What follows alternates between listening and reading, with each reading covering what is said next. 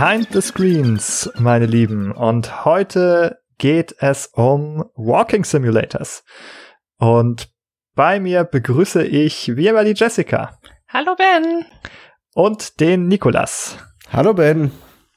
Schön, dass ihr da seid. Wir machen mal wieder eine Genrefolge. Wir sprechen über Walking Simulator. Und das ist mh, hm, zumindest vor einigen Jahren noch ein ziemlich heißes Thema gewesen, wo es dann irgendwie häufig darum ging, ja, das ist, sind irgendwie keine richtigen Spiele und das sind halt nur ne, Simulatoren, Walking-Simulatoren. Und über diese ganze Geschichte mit dem Begriff wollen wir heute auch noch näher sprechen. Allerdings nicht als erstes, denn wie immer wollen wir ein bisschen uns durch die, durch das Genre und die verschiedenen Spiele durchschmecken. Also auf der Zunge erstmal ein paar Beispiele zergehen lassen, bevor wir so richtig einsteigen in die, in die Themen des Begriffes und was so alles dahinter steckt. Und wir haben uns überlegt, wir fangen jetzt immer damit an, über unsere Lieblingsspiele aus dem Genre zu sprechen. Und wir haben auch euch da draußen nach euren Lieblingsspielen gefragt und werden bestimmt auch noch ein paar von euren Lieblingsspielen mit reinholen. Aber vielleicht als erstes mal die Jessica. Was sind denn eigentlich deine oder dein absolutes Lieblingsspiel aus dem Genre? Ich konnte mich gar nicht so leicht entscheiden, muss ich sagen. Und je länger ich drüber nachgedacht habe, desto mehr ist mir auch erstmal aufgefallen, dass ich doch eine ganze Menge gespielt habe an Walking-Simulatoren, was mir gar nicht so richtig bewusst war. Das hat sich irgendwie so nach und nach angesammelt bei mir.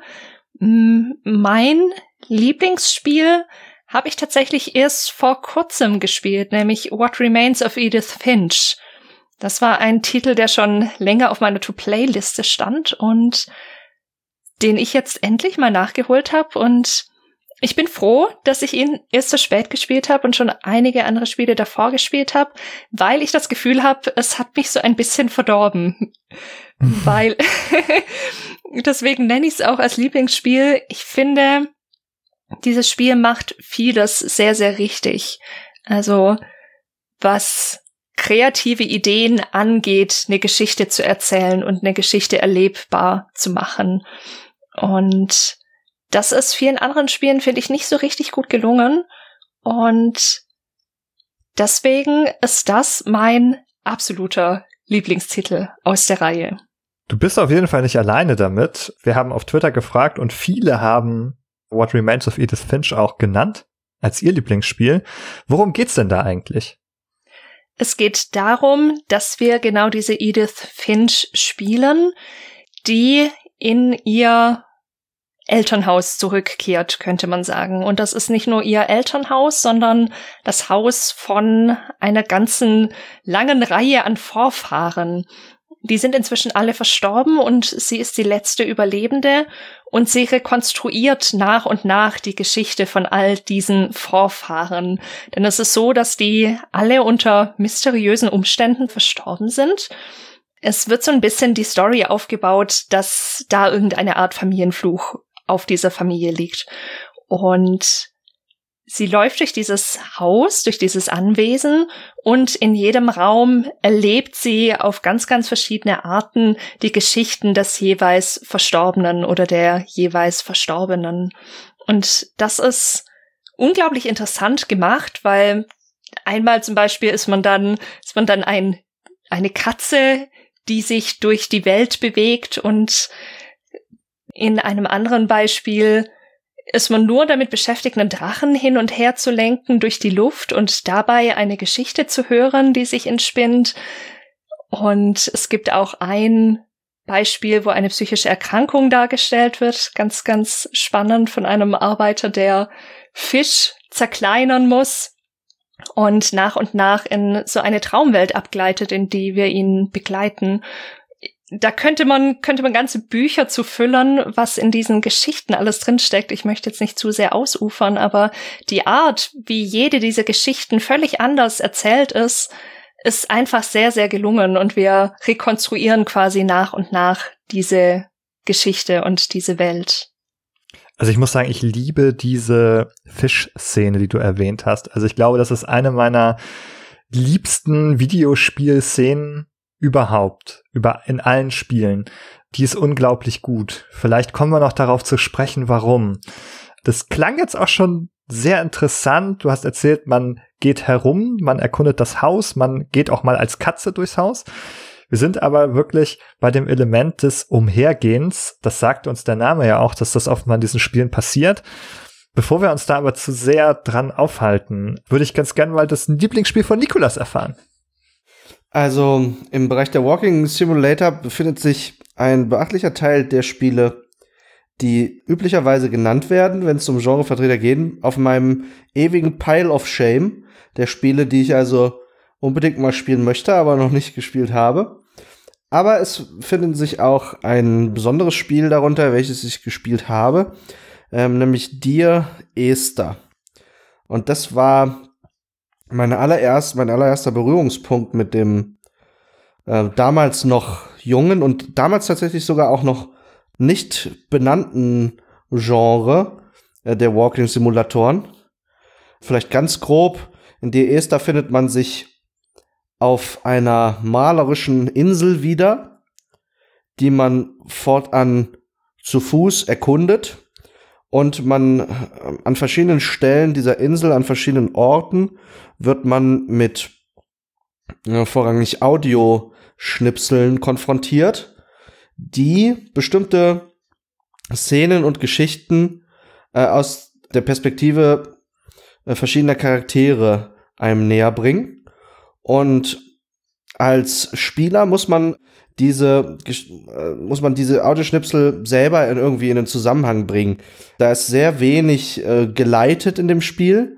Es verlangt dem Spieler einiges ab im Sinne von ja, wie also sie es ist einiges vonnöten, um sich einen Reim auf diese Spielwelt und auf und auf diese Geschichten und auf das Verhältnis zwischen denen zu machen und man läuft dabei durch diese malerischen Landschaften, die äh, dann auch zunehmend surrealer werden.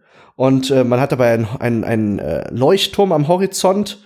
Und die Spielwelt ist so intelligent designt, dass man sie an mehreren Punkten der Insel sieht man diesen Leuchtturm.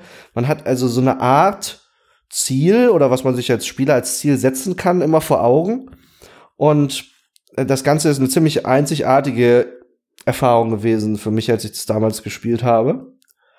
Und äh, die war so einprägsam, dass ich heute sagen würde, ja, das ist eine der besonderen Spielerfahrungen, die ich so hatte in meiner Videospiel-Konsumkarriere. das ist auch ein ganz interessantes Beispiel, weil dir Esther als Begründer oder Mutter des Genres gilt. 2008 noch als Half-Life 2 Mod erst erschienen und dann 2012 so als Standalone Remake nochmal. Und eines der ersten Spiele, die sozusagen, ja, im ersten Moment so an einen Ego-Shooter erinnern, weil man in der Ego-Perspektive spielt, nur dass es überhaupt nichts mehr mit Shooter zu tun hatte. Also alles, was man in Half-Life oder Half-Life 2 noch mit Waffen gemacht hat, gab es dann in dieser Mod nicht mehr, sondern man ist, wie du das beschrieben hast, nur durch diese Umgebung gestreift und hat sich da Sachen angeschaut, ja. Was ich ganz interessant finde, es zeigen sich hier schon so ein paar Unterschiede in euren beiden Beschreibungen. Also einmal hast du eher so von, auch von dem Streifen durch die Landschaft erzählt, Nikolas, und Jessica hat mehr so von dem, ja, Durchstreifen der Familiengeschichte auch erzählt, wo es sozusagen man sich in dem Haus hauptsächlich befindet, der Familie, und gar keine großen Welten oder Landschaften sieht, sondern mehr kleine Erfahrungen mit dieser Familie sammelt sind ja eigentlich auch schon zwei ein bisschen unterschiedliche Sachen sogar. Ich füge dem einfach noch mal eine weitere Sache hinzu. Mein Lieblingsspiel, der aus den Walking Simulator, das ich mir rausgesucht habe, ist Firewatch. Ich mag Firewatch total gerne. Das hat auch was damit zu tun, dass es so eine sehr schöne, stilisierte, ruhige Umgebung ist, durch die man sich da bewegt. Also in der Stelle schlägt das so ein bisschen nach Dir Esther aus, dass man da also durch die Landschaften streift. Man ist so ein Feuerwächter in so einem großen National Forest und soll halt da im Grunde Acht geben, ob ein Brand irgendwo ausbricht. Und das ist auch mit einer großen Einsamkeit verbunden. Da ist dann so ein Wachturm und da lebt man ganz alleine. Und es gibt aber einen Kontakt über Funk zu einer anderen Frau. Ich weiß nicht, ob sie auch Feuerwächterin war, in einem anderen Turm sozusagen, in einem anderen Bereich, etwas weiter weg. Und die unterhalten sich dann über Funk und zunehmend auch über ja, ihr Privatleben und was sie so beschäftigt. Und das hat auch einerseits dieses Durchstreifen der Welt und andererseits auch diese persönlichen, äh, intimeren Aspekte irgendwie mit drin, die diese beiden Figuren betreffen. Auch damit bist du übrigens nicht allein. Wir haben ja, wie du schon gesagt hast, auf Twitter gefragt und Christian schreibt auch definitiv Firewatch. Die Vorgeschichte hat mich sehr berührt und das eigentliche Spiel und die Gespräche zwischen den Protagonisten via Funk waren schon sehr, sehr gut. Also auch er nennt genau diese Gespräche, was ja auch sehr spannend ist, weil zumindest in meiner Erfahrung ist das auch der einzige Walking Simulator, in dem man zwar nur über Funk, aber doch überhaupt Kontakt zu einer anderen Person hat. Dem kann ich noch ein anderes Beispiel hinzufügen, nämlich The Suicide of Rachel Foster.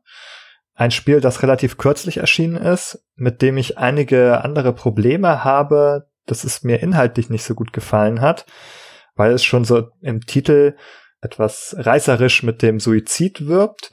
Aber das hat sich sehr eng orientiert an der Vorlage Firewatch, setzt es in dem Aspekt auch gar nicht schlecht um. Auch da hat man immer so Telefonkontakt zu einer anderen Figur. Ganz, ganz ähnlich. Und auch ähnlich darin, dass sich da ein persönliches Verhältnis zwischen den Figuren beim Telefonieren entwickelt.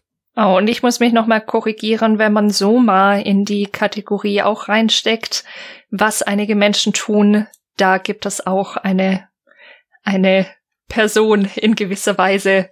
Das würde jetzt zu weit führen, das genauer auszuführen, mit der man Kontakt hat und die man in gewisser Weise mitnimmt. Aber geführt ist es doch eher die Ausnahme. Mhm. Ja, zum Beispiel der Daniel Ziegener auf Twitter hat auch äh, Soma genannt. Und das ist ja eigentlich ein richtiges Horrorspiel gewesen, wo man auch so mit Feinden in Kontakt kommt und so richtig sterben und kämpfen kann, oder? Ja, kämpfen kann man tatsächlich nicht. Also man kann nur stealthy über die Runden kommen. Es hat solche Horrorelemente, also es gibt immer wieder solche Passagen, in denen man die, die vielleicht ein bisschen gruselig sind und das dystopische Setting an sich, das ist gruselig. Da, da würde ich den Horror verorten, weniger in, in den Begegnungen als solchen. Genau, ich meinte, man konnte aber scheitern, indem man da erwischt wird von so einem Gegner und dann stirbt man quasi oder muss den Spielstand neu laden. Exakt. Also man, man kann sterben, es gibt wirklich einen Fail State, aber man kann eben nicht kämpfen. Also deine einzige Möglichkeit ist tatsächlich mhm. Stealth. Genau. Aber deswegen weist, glaube ich, auch der Daniel Ziegner auf den Safe Mode hin, der später mal nachgepatcht ja. wurde. Dann gibt es nämlich auch selbst diese Feinde nicht mehr.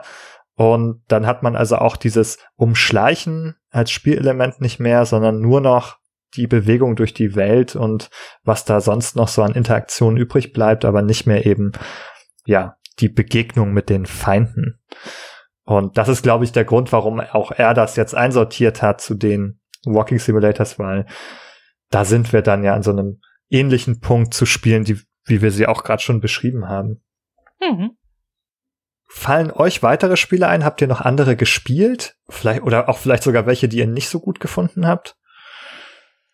Ich habe tatsächlich noch eine ganze Menge gespielt, die werde ich jetzt nicht alle aufzählen, aber eins, das mir, das mir auch sehr wichtig ist und das so meinen Platz zwei belegen würde und ganz anders ist als What Remains Nein, als doch, als What Remains of Edith Finch. Zu viele Titel, zu viele.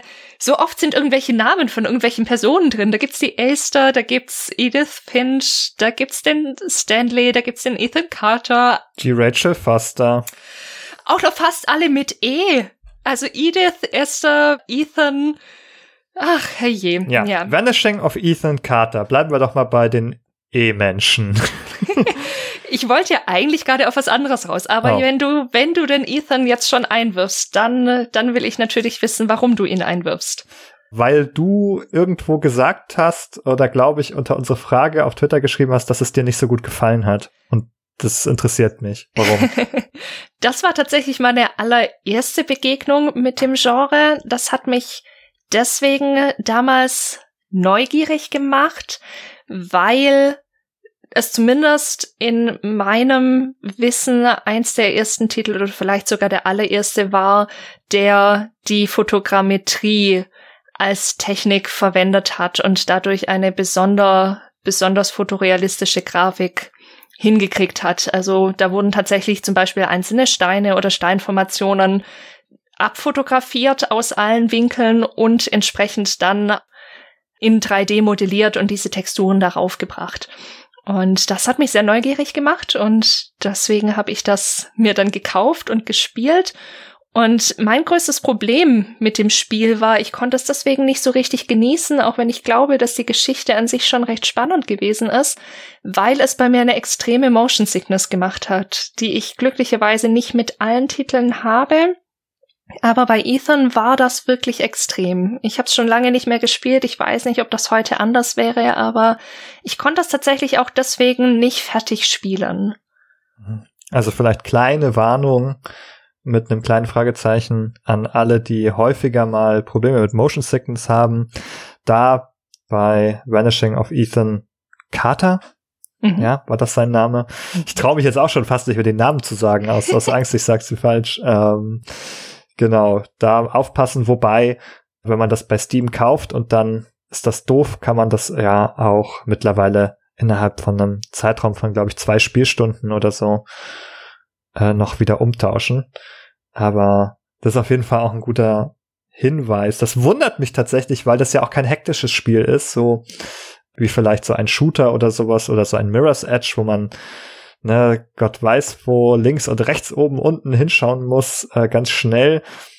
Da hatte ich so die Befürchtung, aber vielleicht liegt es einfach auch an, dies, an der Perspektive, dass die irgendwie so ein, also ein, ein Field of View gewählt haben, das irgendwie seltsam ist. Ich weiß nicht, ob das ein Grund sein könnte. Ich glaube, die Determinanten der Motion Sickness, das wäre Material für eine, eine ganz eigene Folge nochmal. Als interessantes psychologisches Phänomen. Genau, zurück auf den Pfad der Walking Simulator. Wir spazieren weiter über den über diesen uns uns vorgesäumten Pfad. Vielleicht ja noch mal mit einem Beispiel aus unserer Community Umfrage. Was haben wir denn zum Beispiel hier noch eine Nennung vielleicht, die wir die wir noch nicht hatten? Ah, Jessica Cartman fand The Stanley Parable als Paradebeispiel für Selbstreflexivität. Das darauf, darauf wollte ich eigentlich hinaus, bevor du mich auf diesen Abweg von diesem Ethan Carter und seiner Fotogrammetrie und der komischen Motion Sickness gebracht hast. hast, hast du wunderbar gemacht. Jetzt bin völlig beeindruckt. Stanley ist für mich wirklich ein, ein tolles Beispiel. Ich glaube, in den Game Studies wird der auch immer herangezogen, wenn es darum geht, ob Videospiele selbstreflexiv sein können. Also quasi über sich selber nachdenken und über sich selber eine Aussage machen können und die in das Spiel integrieren. Bei der Stanley Parable spielen wir besagten Stanley, der in einem Büro tätig ist und es gibt, wie wir das oft kennen, einen Erzähler, der uns eine Geschichte erzählt und wir steuern den Stanley. Und der Erzähler erzählt, wie der Stanley auf dem Weg in ein Meeting ist und ganz schnell kommen wir an den Punkt, dass wir eine Entscheidung treffen müssen. Wir stehen vor zwei Türen und der Erzähler erzählt uns und Stanley wählte die linke Tür. Und jetzt habe ich die Möglichkeit, diese linke Tür zu wählen. Ich kann aber auch die rechte Tür wählen. Wenn ich die rechte Tür wähle, erzählt der Erzähler in etwa sowas wie, Stanley wusste, dass das der falsche Weg ist, aber vielleicht wollte er noch kurz XY. Und was da also passiert ist, dass man mit dieser Erzählerfigur quasi spielt und sie dazu bringt, eine neue Geschichte zu erzählen, wenn ich mich anders entscheide. Und es ist wirklich ein Branching Narrative mit ganz, ganz, ganz vielen Möglichkeiten, immer wieder anders abzubiegen und neue Geschichten zu erleben. Und ich bin wirklich beeindruckt von diesem Spiel. Also es war eine völlig neue Erfahrung für mich. Ja, und das macht ja, wie du das auch schon angedeutet hast, so einen Meta-Kommentar darauf, dass man sich eben der Erzählung, die einem vorgegeben wird, so ein Stück weit auch mal widersetzen kann. Mhm. Dass man eben nicht tut, was einem gesagt wird, so. Und ich meine, viele von uns, die sich an Bioshock erinnern, wissen, dass das der, der ganze Twist von Bioshock war, darauf hinzuweisen, dass wir im Videospiel einfach immer das tun, was uns gesagt wird ohne da weiter drüber nachzudenken. Und ja, aus dieser Idee haben die quasi so ein ganz eigenes Spiel gemacht. Es gibt auch quasi so einen spirituellen Nachfolger, oder zumindest ein Nachfolgeprojekt von, den, von dem Studio, The Beginner's Guide. Das ist sozusagen vielleicht auch noch mal zumindest eine Erwähnung wert. Ich weiß, dass es auch in den Kommentaren aufgetaucht ist. Ja. Genau. Hat das jemand von euch gespielt? Leider nicht. Leider auch nicht. Okay, dann belassen wir es an dieser Stelle bei, bei der Erwähnung. Ich habe da auch nur kurz mal reingespielt und kann da auch nichts Fundiertes zu sagen an dieser Stelle. Aber wozu wir, glaube ich, langsam etwas Fundiertes sagen können, ist, was diese verschiedenen Beispiele gemeinsam haben, über die wir jetzt hier schon gesprochen haben. Außer, ich lasse euch sozusagen noch ein, ein Türchen offen, Außer ihr wollt euch dem Erzähler hier widersetzen und sagen, ich habe noch ein Beispiel. Ich glaube, wir haben einige wichtige Genrevertreter dort genannt und können uns jetzt in der Tat mal anschauen, was die, was diese Beispiele gemeinsam haben und was sie voneinander unterscheidet. Also ich gehe mal vielleicht voran und nenne ein Oberflächenmerkmal der Spiele, welches da ist, dass die meisten Vertreter oder wenn ich kurz überlege, alle Vertreter, die wir genannt haben, aus der Ego-Perspektive gespielt werden. Mhm. Das lädt natürlich gerade noch mal ein, noch mal andere Beispiele auf den Tisch zu bringen. Ich habe mir zum Beispiel das Spiel Oxenfree notiert, wobei ich nicht ganz sicher bin, wie sehr man es in das Genre einsortieren kann. Aber das ist sozusagen ein 2D, also mit in der Seitenansicht, ein 2D-Spiel, wo so eine Gruppe von Jugendlichen einen Ausflug macht. Es ist aber sehr dialoglastig und es geht sehr viel, also fast eher so wie ein bisschen in Telltale-Spielen oder Life is Strange, um die Dialoge auch zwischen den Figuren. Und ansonsten bewegt man sich aber auch durch diese Welt und es hat die Gemeinsamkeit, dass man dass es nicht sehr viele Spielmechaniken im traditionellen Sinne gibt, aber dafür steht der Dialog sehr im Vordergrund. Deswegen vielleicht ein bisschen auf der Kippe. Ich habe gehört, einige zählen auch Journey dazu, um nochmal ein 2D-Spiel sozusagen einzubringen. Was sagt ihr dazu? Also für mich ist das Walking Simulator Genre schon relativ eng verknüpft mit der Ego-Perspektive. Auch für den Fall von Oxenfree würde ich sagen, das ist, für, das ist jetzt äh, für mich oberflächlich gesehen vielleicht eher den Adventure zuzuordnen. Das ist ja ein altes Genre mit einer großen Tradition. Wir haben ja sogar schon auch eine Folge zu den also zum Subgenre der Point-and-Click-Adventures ähm, äh, aufgenommen. Und mit dem mit diesem bekannten und verbreiteten und alten Genre teilen sich die Walking Simulatoren halt eben vielleicht, dass dort relativ wenig Gameplay im actionlastigen Sinne stattfindet. Was, glaube ich, vielleicht auch Leute dazu geführt hat, zu sagen, dass vielleicht Oxenfree oder, oder Journey oder was hm, da auch Walking-Simulatoren sind. Was ich damit sagen will, ist, glaube ich, dass einfach die Abwesenheit von Action-Gameplay-Elementen nicht automatisch dazu führt, dass, dass es Sinn macht, solche Spiele als Walking-Simulatoren sich anzuschauen. Ja? Also ich würde auf jeden Fall dir erstmal recht geben, dass sie typischerweise in der Ego-Perspektive spielen und quasi der vom Schießen befreite Ego-Shooter von in ihrer Ästhetik erstmal erstmal sind. Und das wurde ihnen ja auch dann mal vorgeworfen, dass sie sozusagen das, dass die Handlungen, die Spielhandlungen entfernt haben und dann eben kein, kein Gameplay mehr wirklich übrig bleibt. Aber lass uns das vielleicht noch mal ein bisschen diese Frage, ist das so und was bedeutet das nach hinten schieben und die weiteren gemeinsamen Merkmale sammeln. Also für mich ist so ein wichtiger Punkt, den ich auch bei den Verben des Handelns unterbringen möchte, dass wir eine Geschichte erfahren und rekonstruieren.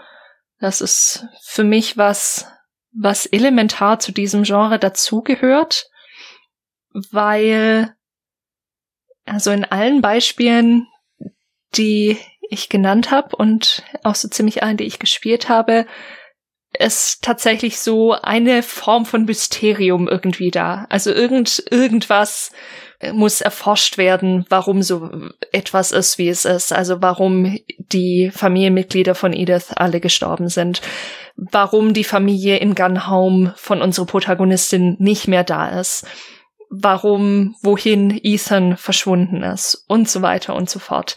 Also es gibt immer irgendwas, was ich erfahren muss und was ich herausfinden muss. Mhm. Ich würde, also ich fühle mich schon wieder berufen, jetzt noch ein anderes Beispiel reinzubringen, was dem widerspricht. Und oh. zwar das Spiel Proteus oder Proteus. Ah, ja. Was ein Erkundungsspiel ist oder ein Walking Simulator ist, in dem man durch prozedural generierte Umgebungen läuft, eigentlich nur um einen bestimmten Punkt zu erreichen, so ein Steinkreis, glaube ich, und der lässt dann die Zeit schneller laufen und dann befindet man sich in der nächsten Jahreszeit. Und wenn man alle Jahreszeiten durchquert hat, ist das Spiel zu Ende. Und eigentlich ist sozusagen, also das ein bisschen so, der Weg ist das Ziel, das Spiel. Also wo man wirklich nur durch die Umgebung streift und wieder streift und wieder streift und dann ist das abgeschlossen. Und es gibt eigentlich kein Geheimnis dahinter. Ich habe ja auch nur gesagt, die Spiele, die ich gespielt habe. Nee, ich, das ist auch eine gute Beobachtung. Ich glaube, dass das auch für viele Sachen stimmt. Aber ich wollte das jetzt doch einmal aufbringen, weil wir es auch vorher nicht genannt haben, dass es tatsächlich zumindest ein Beispiel gibt dafür, dass es nicht immer so sein muss. Ich glaube, was viele dieser Spiele noch miteinander verbindet, ist, was jetzt aus diesen ganzen Beispielen vielleicht teilweise deutlich geworden ist, ist, dass diese Spiele versuchen, eine bestimmte Stimmung zu transportieren, in irgendeiner Form. Die Stimmung an sich kann unterschiedlich sein. Ob das jetzt im Falle von Firewatch ein auf sich selbst zurückgeworfen sein in einer bestimmten Form, in dieser, die ja schon in diesem Beruf des Feuerwächters verkörpert ist. Man sitzt alleine in diesem Häuschen und schaut auf den Horizont und hält Ausschau nach diesem Feuer. Eine gewissermaßen meditative Handlung. Oder aber auch in dem Fall von Dear Esther, was ich angesprochen habe, wo schon auch unterstützt durch den Soundtrack äh, eine gewisse, ja, vielleicht nicht Melancholie, aber ein, eine, schon eine gewisse, ja, nachdenklich, vielleicht getrübte Stimmung äh, auch im Vordergrund steht. Und ich finde, diese Walking-Simulatoren, die schaffen es wie wenig andere Spielegenres, diese Stimmungen äh, in den Vordergrund auch des Spiels an sich zu rücken. Also ich habe mich, während ich äh, die Esther gespielt habe, selber auch gemerkt, wie das mit meiner Stimmung auch interagiert, die Stimmung, die dieses Spiel transportiert. Ich habe also, ich habe auf diese wilden Landschaften auf dieser Insel geblickt und fand dort gewissermaßen einen Spiegel meiner Seele auch wieder. Also diese Landschaften, die sind erstmal die stehen für sich, die transportieren keine Botschaft, aber dadurch sind sie auch wie eine Leinwand, auf der der Spieler auch gewissermaßen seine eigenen Gefühle, die er auch hat beim Spielen, projizieren kann. Und äh, das ist, glaube ich, etwas, was also ziemlich einzigartig dieses, durch diese Spiele, durch diese Walking Simulator halt seinen Platz in der großen, breiten Welt der Videospiele bekommt. Ich würde diesen Begriff der Stimmung gerade noch einmal ergänzen um einen anderen, nämlich den Begriff der Atmosphäre.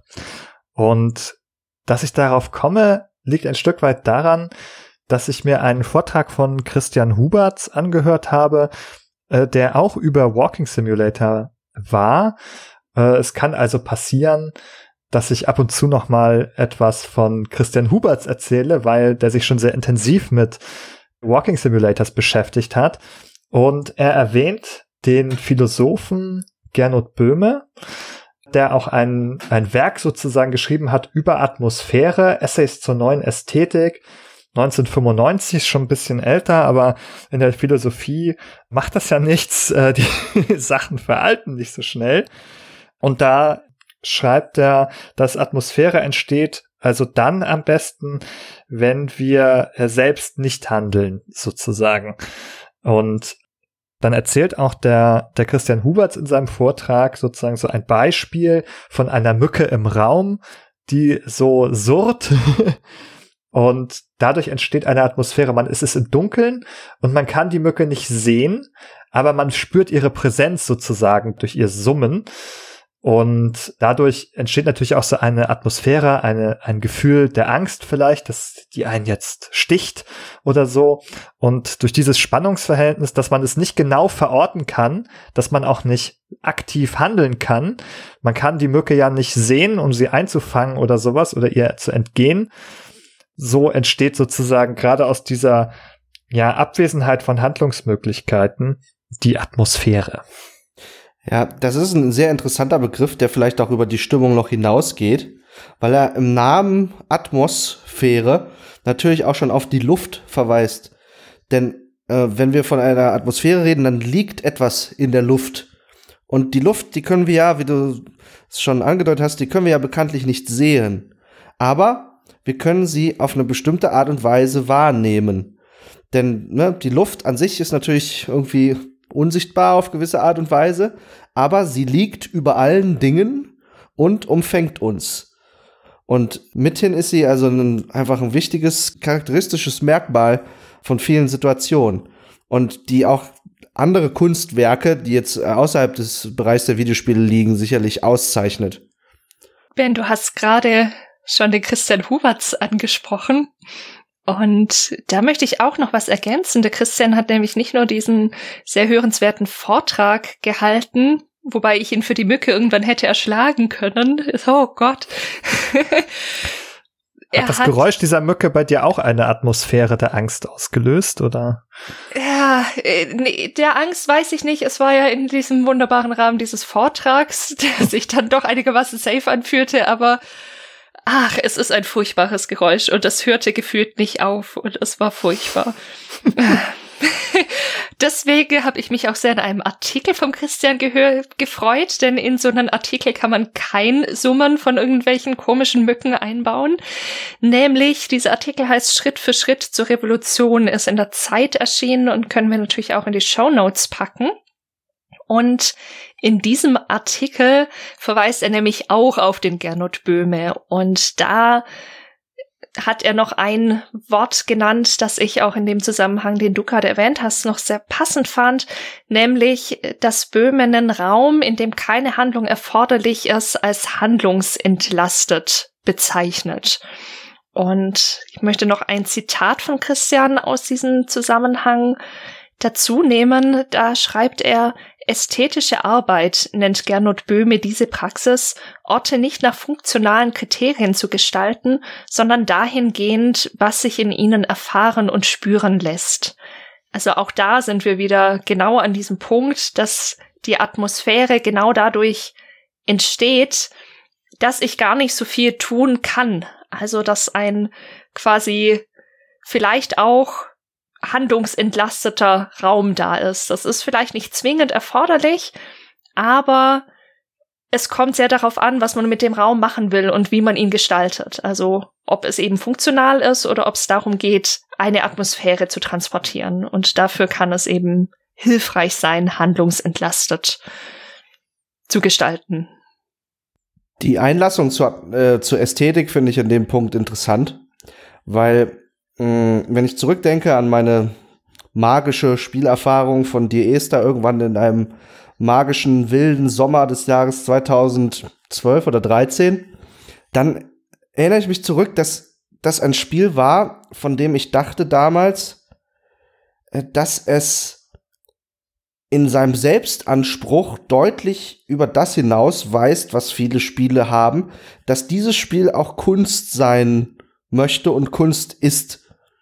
Und dass es das auch durch seine Ästhetik, durch seinen ästhetischen Anspruch transportiert. Und ähm, ich, ich glaube, das ist deswegen auch so in der Geschichte der Videospiele oder ist, ist dieses Genre der Walking Simulator auch mit der Geschichte der Videospiele verbunden, weil die Entstehung dieses Genres auch einhergeht mit einem veränderten Selbstverständnis von Videospielen. Wir haben halt diese Spiele in den 90ern gehabt, diese Ego-Shooter, die auch diese Ego-Perspektive hatten, die aber vielleicht eher mm, das Schießen in den Vordergrund gestellt haben. Oder in irgendwelchen Dungeon-Crawlern das Explorieren und Rätsel lösen, aber oder Monster bekämpfen und so weiter. Aber eigentlich waren viele Teile dieser Sachen, waren die schon durchdekliniert. Diese ganzen, sagen wir mal, von Handlungen, von actiongetriebenen Gameplay-Elemente. Und dann irgendwann so eine Art Ermüdungserscheinung und zu sagen, okay, lasst uns das, lasst uns was Neues machen, lasst uns experimentieren, lasst uns da was entfernen und schauen, ob dabei halt irgendwas Neues entsteht und das auch zu begrüßen und äh, das genau sich anzuschauen und dann über diese Modding-Szene von Half-Life, dann ist ja auch die Esther entstanden. Man hat erst ein Spiel gehabt, was diese Action-Elemente hatte und man hat es einfach rausgenommen und geschaut, okay, was lässt sich jetzt damit machen mit diesem Raum, mit dem entlasteten äh, Raum, der da entsteht. Wir haben ja auch immer in unseren Genrefolgen schon in der ersten festgestellt, dass Spielegenres eben häufig über die Handlung definiert sind. Und jetzt haben wir es mit einem Genre zu tun, was gerade sozusagen sich in einem handlungsentlasteten Raum so ein bisschen abspielt, haben wir, haben wir festgestellt. Deswegen ist es vielleicht gar nicht so leicht zum Teil, auch diese Verben des Handelns und so weiter zu finden. Ich glaube, wir sollten da noch mal durch, durchschreiten. Aber bevor wir das machen, habe ich noch, habe ich noch ein, zwei Sachen, die ich aufbringen möchte dazu. Also zur Beschreibung des Genres. Also mir ist noch aufgefallen, wir hatten Ego-Perspektive, wir hatten die Geschichten, die wir zusammensetzen und erfahren oder Mysterien manchmal. Und wir sind meistens eine einsame Spielfigur, die sich alleine in diesen Räumen bewegt. Also ganz selten eben überhaupt, dass andere Figuren vorkommen. Und wenn dann tatsächlich selten als visuelle Figur im Raum, sondern höchstens noch so als Stimme. Also es wird einem gar nicht, der Raum oder die Umgebung wird gar nicht sozusagen in Anführungsstrichen verunreinigt durch Figuren, sondern man wird der um ganz der Umgebung meistens überlassen. Und das ist, glaube ich, auch etwas, dass diese Umgebung in irgendeiner Form im Mittelpunkt steht. Die muss man irgendwie erkunden, sich mit ihr auseinandersetzen oder sie auch einfach nur wahrnehmen, sie einfach nur erfahren. Also da sind wir bei diesem Proteus irgendwie, wo man eigentlich nur noch durch die Gegend wandelt und sie in sich aufnimmt so ein bisschen und vielleicht mal hier ein Bäumchen und dort ein Flüsschen bestaunt. Und bis hin dazu, dass man ja so eine Umgebung eher fast inspiziert und untersucht und exploriert nach Hinweisen und Geschichten. Also wir haben da dann auch sehr viel Environmental Storytelling, äh, um ein Buzzword sozusagen aus dem Spielebereich einzubringen. Es wird dann auch über die Umgebung viel erzählt, wenn man was erzählen möchte. Und was mir noch aufgefallen ist, ich habe das Gefühl, es geht hier um eine gewisse Intimität in Walking Simulators. Entweder ist es intim, weil ich mir in der Welt, also mir selbst überlassen bin und sozusagen so die einzige Instanz ist im Raum und ich bin sozusagen intim mit mir selbst eigentlich, wenn ich nur durch die Wälder streife. Oder es ist intim, weil ich in eine Intimsphäre von anderen auch eingreife, wo ich intime Geschichten über Menschen erfahre. Also es ist fast, habe ich das Gefühl, so eine Art Gegenentwurf zum AAA Open World Blockbuster, der groß ist, der pompös ist, der voller Figuren ist und aber auch unpersönlich ist im Vergleich, der eine große Geschichte von der Rettung der Welt oder des Universums erzählt. Und im Walking Simulator haben wir, also um noch ein neues Beispiel reinzubringen, zum Beispiel die Geschichte, jemand kommt nach Hause und niemand ist da. Das ist nicht gerade vergleichbar mit der Rettung der Welt. Herauszufinden, warum gerade niemand zu Hause ist. Das Spiel heißt Gone Home, auch sehr viele Preise bekommen, auch ein sehr klassischer Walking Simulator, der auch schon länger existiert ist, auch auf Konsolen portiert wurde und da haben wir eben dieses Beispiel, wo man eigentlich ins Familienhaus zurückkehrt und da ist dann niemand und man findet eigentlich nur heraus, wo sind denn die alle und was ist eigentlich zuletzt passiert. Und da ist man auch in so einer ganz intimen Welt und bei einer ganz, ganz kleinen intimen Geschichte.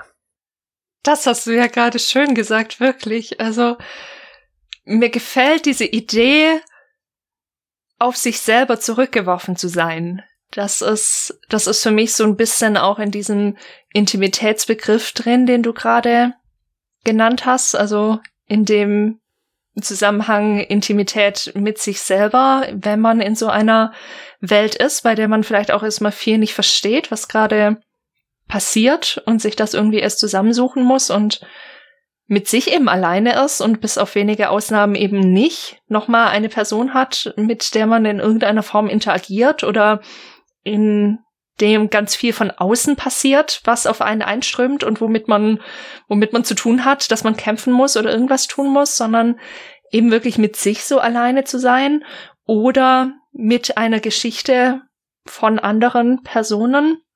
Und ich kann mir vorstellen, dass genau diese Konstruktion auch damit zu tun hat, warum diese Walking-Simulatoren und gerade auch Dear Esther von vielen auch erstmal sehr kritisch beäugt wurde und auch sehr negativ bewertet wurde, weil du hast ja auch schon erzählt, dass das ursprünglich ein, eine Mod war und also eine Half-Life 2 Mod und Half-Life 2 ist natürlich genau das Gegenteil. Also man erwartet, wie du auch schon gesagt hast, von solchen Shootern eben nicht auf sich selber zurückgeworfen zu sein oder auf eine Geschichte, die man erstmal zusammensammeln muss, sondern dass man eben im Außen beschäftigt ist, dass Dinge passieren, dass man reagieren muss, dass man kämpfen muss, dass man schießen muss, dass man Deckung suchen muss, etc. pp. Und all das passiert plötzlich nicht, obwohl man wenn ich eine Half-Life-Mod runterlade, rechne ich mit was völlig anderem.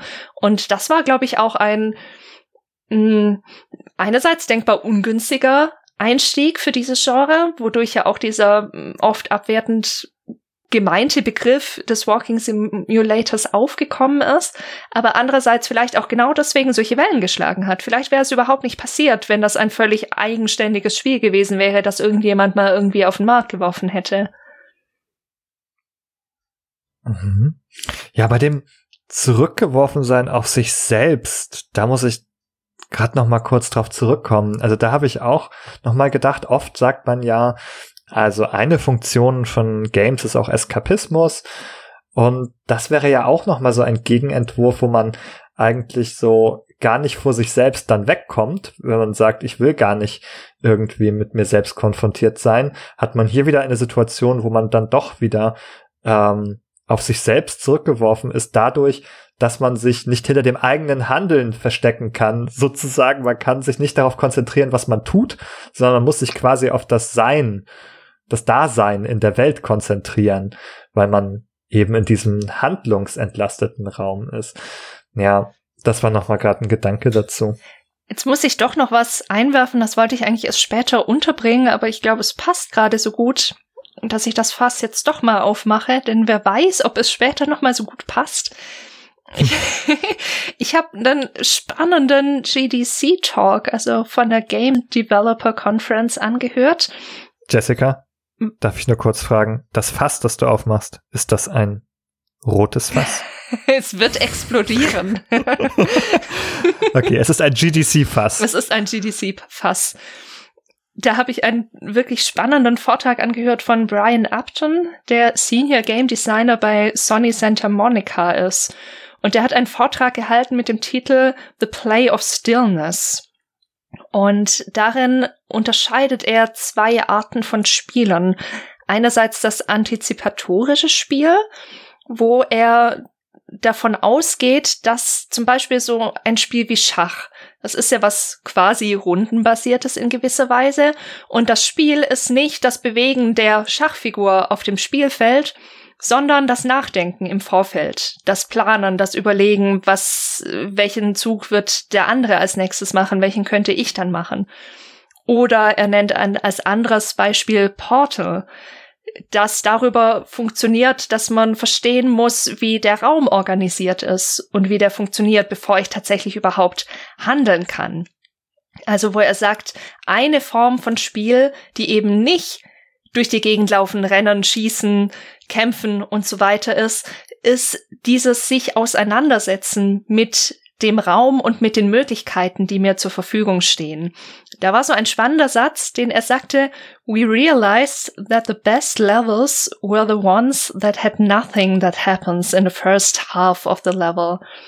Also, dass quasi das ganz, ganz wichtig ist, dass nicht immer alles vollgepackt ist, sondern dass man in so der ersten Hälfte sich eher dem Ganzen mal annähert und vielleicht so einen kleinen Eindruck kriegt. Und das eigentliche, was da stattfindet, passiert also im Kopf der Spielerinnen und Spieler, während sie die Möglichkeiten bedenken. Und das zweite, was er auch als Spiel bezeichnet hat, war das interpretative Spiel. Und ich glaube, das Antizipatorische passt auch schon ein bisschen in diese Walking Simulators, aber dieses Interpretative passt noch viel besser, weil er da davon spricht, dass es eben genau um dieses Interpretieren geht. Also ich will, ich will eine, eine, ein Meaning finden, also ein, Jetzt fällt mir das deutsche Wort dazu nicht ein. Warum ist es plötzlich verschwunden? Eine Bedeutung. Eine Bedeutung, danke. Ja, manchmal habe ich so komische Momente. Ein Sinn. Ja, ja, beides passt, glaube ich, gut. Also ich will eine Bedeutung oder einen Sinn darin finden in der Welt. Und ach ja, Stichwort drunter habe ich Sinn geschrieben. Guck mal an. und, und man versucht quasi aus den Dingen, die man die einem die Welt präsentiert, eine Bedeutung zu konstruieren. Und ich glaube, das ist das, was in Walking-Simulatoren eben ganz, ganz stark passiert und was eben auch nur wirklich passieren kann, wenn von außen gar nicht so viel kommt. Also das ist, glaube ich, auch so eine DRS-Erfahrung. Ich weiß nicht, Nikolas, ob du mir dazu stimmst, aber da hast du, hast du ja vorhin auch erzählt, man kommt auf diese Insel und man hört diesen Anfang des Briefs, den, den der Schreiber, also unser Protagonist, vorliest und sonst weiß man erstmal nicht viel. Und dann gibt's so ein kleines Leuchtturmhaus am Anfang, in das man reingehen kann. Mitunter findet man da was, mitunter auch nicht. Das ist zufallsgeneriert. Und das sind immer nur so einzelne Elemente, aus denen man sich irgendwie was schließen muss. Und je nachdem, was man auch findet und wie man sich das zusammenspinnt, kommt da auch eine unterschiedliche Geschichte bei raus. Und dann sind wir eigentlich auch wieder an dem Punkt, auf sich selber zurückgeworfen zu sein. Denn, das ist jetzt ein tiefenpsychologischer Take, wenn ich wenn ich sowas konstruiere, dann konstruiere ich immer ein Stück weit meine eigene Realität mit, weil ich ja durch meine Brille schaue, die dadurch konstruiert ist, was ich erlebt habe. Heißt, die Ideen, die ich dazu spinne, haben in irgendeiner Form damit zu tun, was ich schon erlebt habe und was in mir los ist. Und dann sind wir wieder genau an diesem Punkt. Ich finde, du hast was Interessantes gesagt mit dieser Unterteilung mit dem Antizipatorischen und dem Interpretativen, weil das auch Begriffe sind, die auf eine Verortung in Zeit und Raum hinweisen, insbesondere mit einem Verweis auf die Zeit. Das Antizipatorische, was quasi den Blick in die Zukunft wagt, und das Interpretative, was etwas nimmt, was man in der Gegenwart vorfindet, was allerdings möglicherweise eigentlich ein Zeugnis aus der Vergangenheit ist. Ja, und das ist ja ein Element, dessen sich viele dieser Walking Simulator bedienen. Wir sind eigentlich mit Echos konfrontiert. Mit Nachbildern von Dingen aus der Vergangenheit, die aber de dem wir jetzt in der Gegenwart begegnen. Wir können ja die Vergangenheit nicht gegenwärtig erleben. Was wir können, ist, äh, sind Nachbilder der Vergangenheit. Und wie das so ist mit einem Echo, jeder, der das kennt vielleicht, der mal irgendwie unter einer Eisenbahnüberführung oder in der Höhle war oder wo auch immer es ein diffuses, komplexes Echo gibt. Es ist auf gewisse Art und Weise manchmal auch uneindeutig.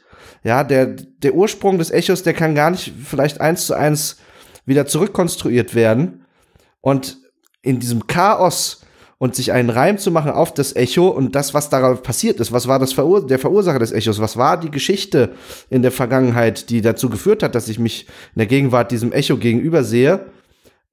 Da finde ich, hast du richtig angemerkt, dabei bei der Auflösung dieses Chaos bringt man immer auch etwas Eigenes mit ein. Etwas eben, diese eigene Brille, die emotionale Biografie, eine ästhetische Präferenz etc. Eigentlich ist, ist das eins zu eins Psychoanalyse. Also ich kenne auch diesen Begriff auf sich selber zurückgeworfen sein aus der Psychoanalyse. Ich weiß nicht, ob er da seinen Ursprung hat, aber da wird er auf jeden Fall auch gerne verwendet. Eben auch gerade für dieses ganz klassische Setting.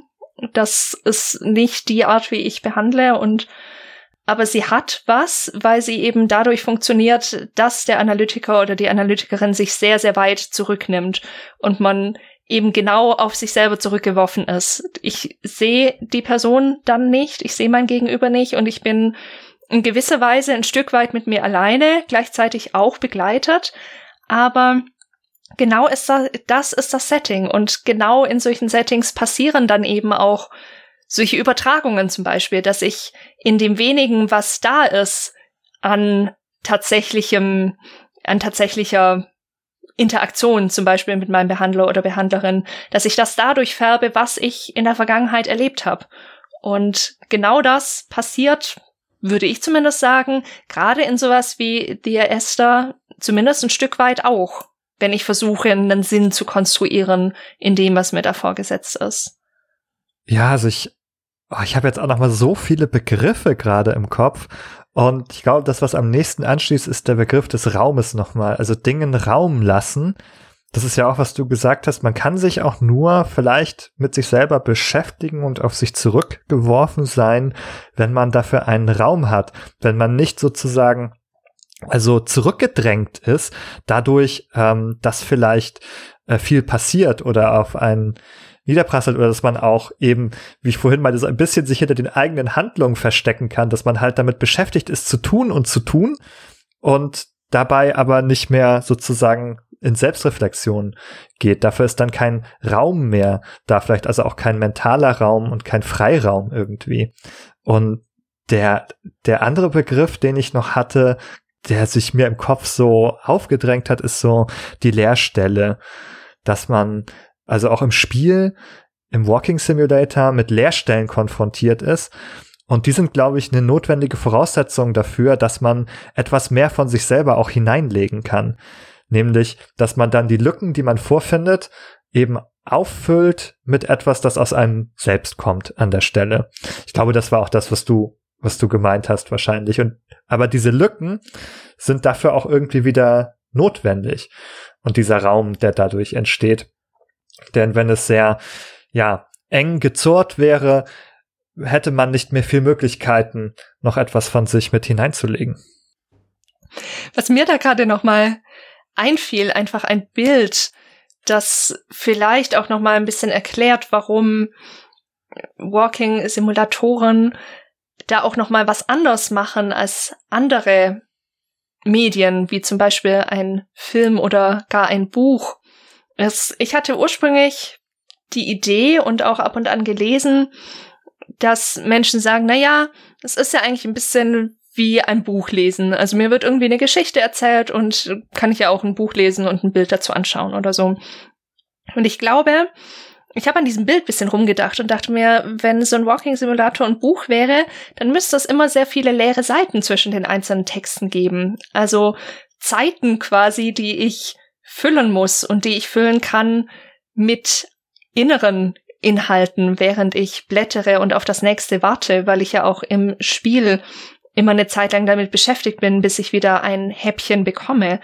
Und dann ist mir aufgefallen, es wäre trotzdem nicht dasselbe, weil mir das Spiel in der ganzen Zeit, die ich dann umhergehe, was anschaue, ja doch wieder einen Input gibt, mit dem ich dann mein eigenes im besten Fall oder meine Gedanken dazu welche Geschichte mir hier gerade erzählt wird, verbinde. Auch aus ästhetischen Gründen würde ich sagen, also diese, der Buchvergleich, der hinkt an der Stelle, wo man das vielleicht auch mehr mit, also mit visueller Kunst vergleicht. Das wäre sozusagen wie, okay, wer braucht schon irgendwie das tatsächliche Bild eines Gemäldes von, was weiß ich, Van, Van Gogh oder so, es reicht ja die Bildbeschreibung und den Rest konstruiert man sich dann selbst. Wie in einem Buch, da hat man auch vielleicht keine Bilder. Der Text reicht, den Rest konstruiert man sich selber. Also ist es ja nicht in, dem, in diesem Bereich der, der Videospiele, sondern man hat auch, also auf einer ästhetischen Ebene eine ganz andere Reichhaltigkeit dann dort vorliegen, Genau, die ästhetische Erfahrung, ja, ja, die ist ganz anders. Genau. Die einerseits die Fantasie und das Vorstellungsvermögen entlasten auf der anderen auf der einen Seite, aber auch natürlich anregen können auf der anderen. Ja.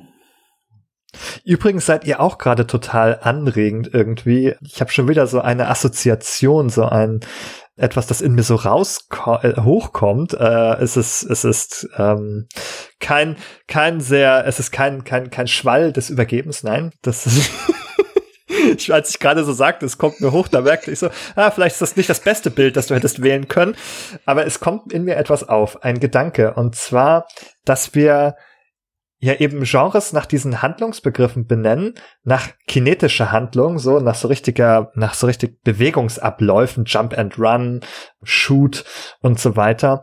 Und jetzt haben wir einen Fall, wo vielleicht etwas passiert, aber es ist ein innerer Prozess das ist das mit dem Zusammensetzen, dem, dem Denken, dem Interpretieren, dem Wahrnehmen, dem Empfinden. Das sind alles innere Prozesse, übrigens auch total psychologische Aspekte, weil wir uns jetzt in den in, in der Innenwelt einer Person plötzlich befinden und das Wesentliche, was passiert, ist ein Prozess, der in mir abläuft und deswegen lässt sich der mit diesen klassischen Begriffen von Spielegenres nicht abbilden.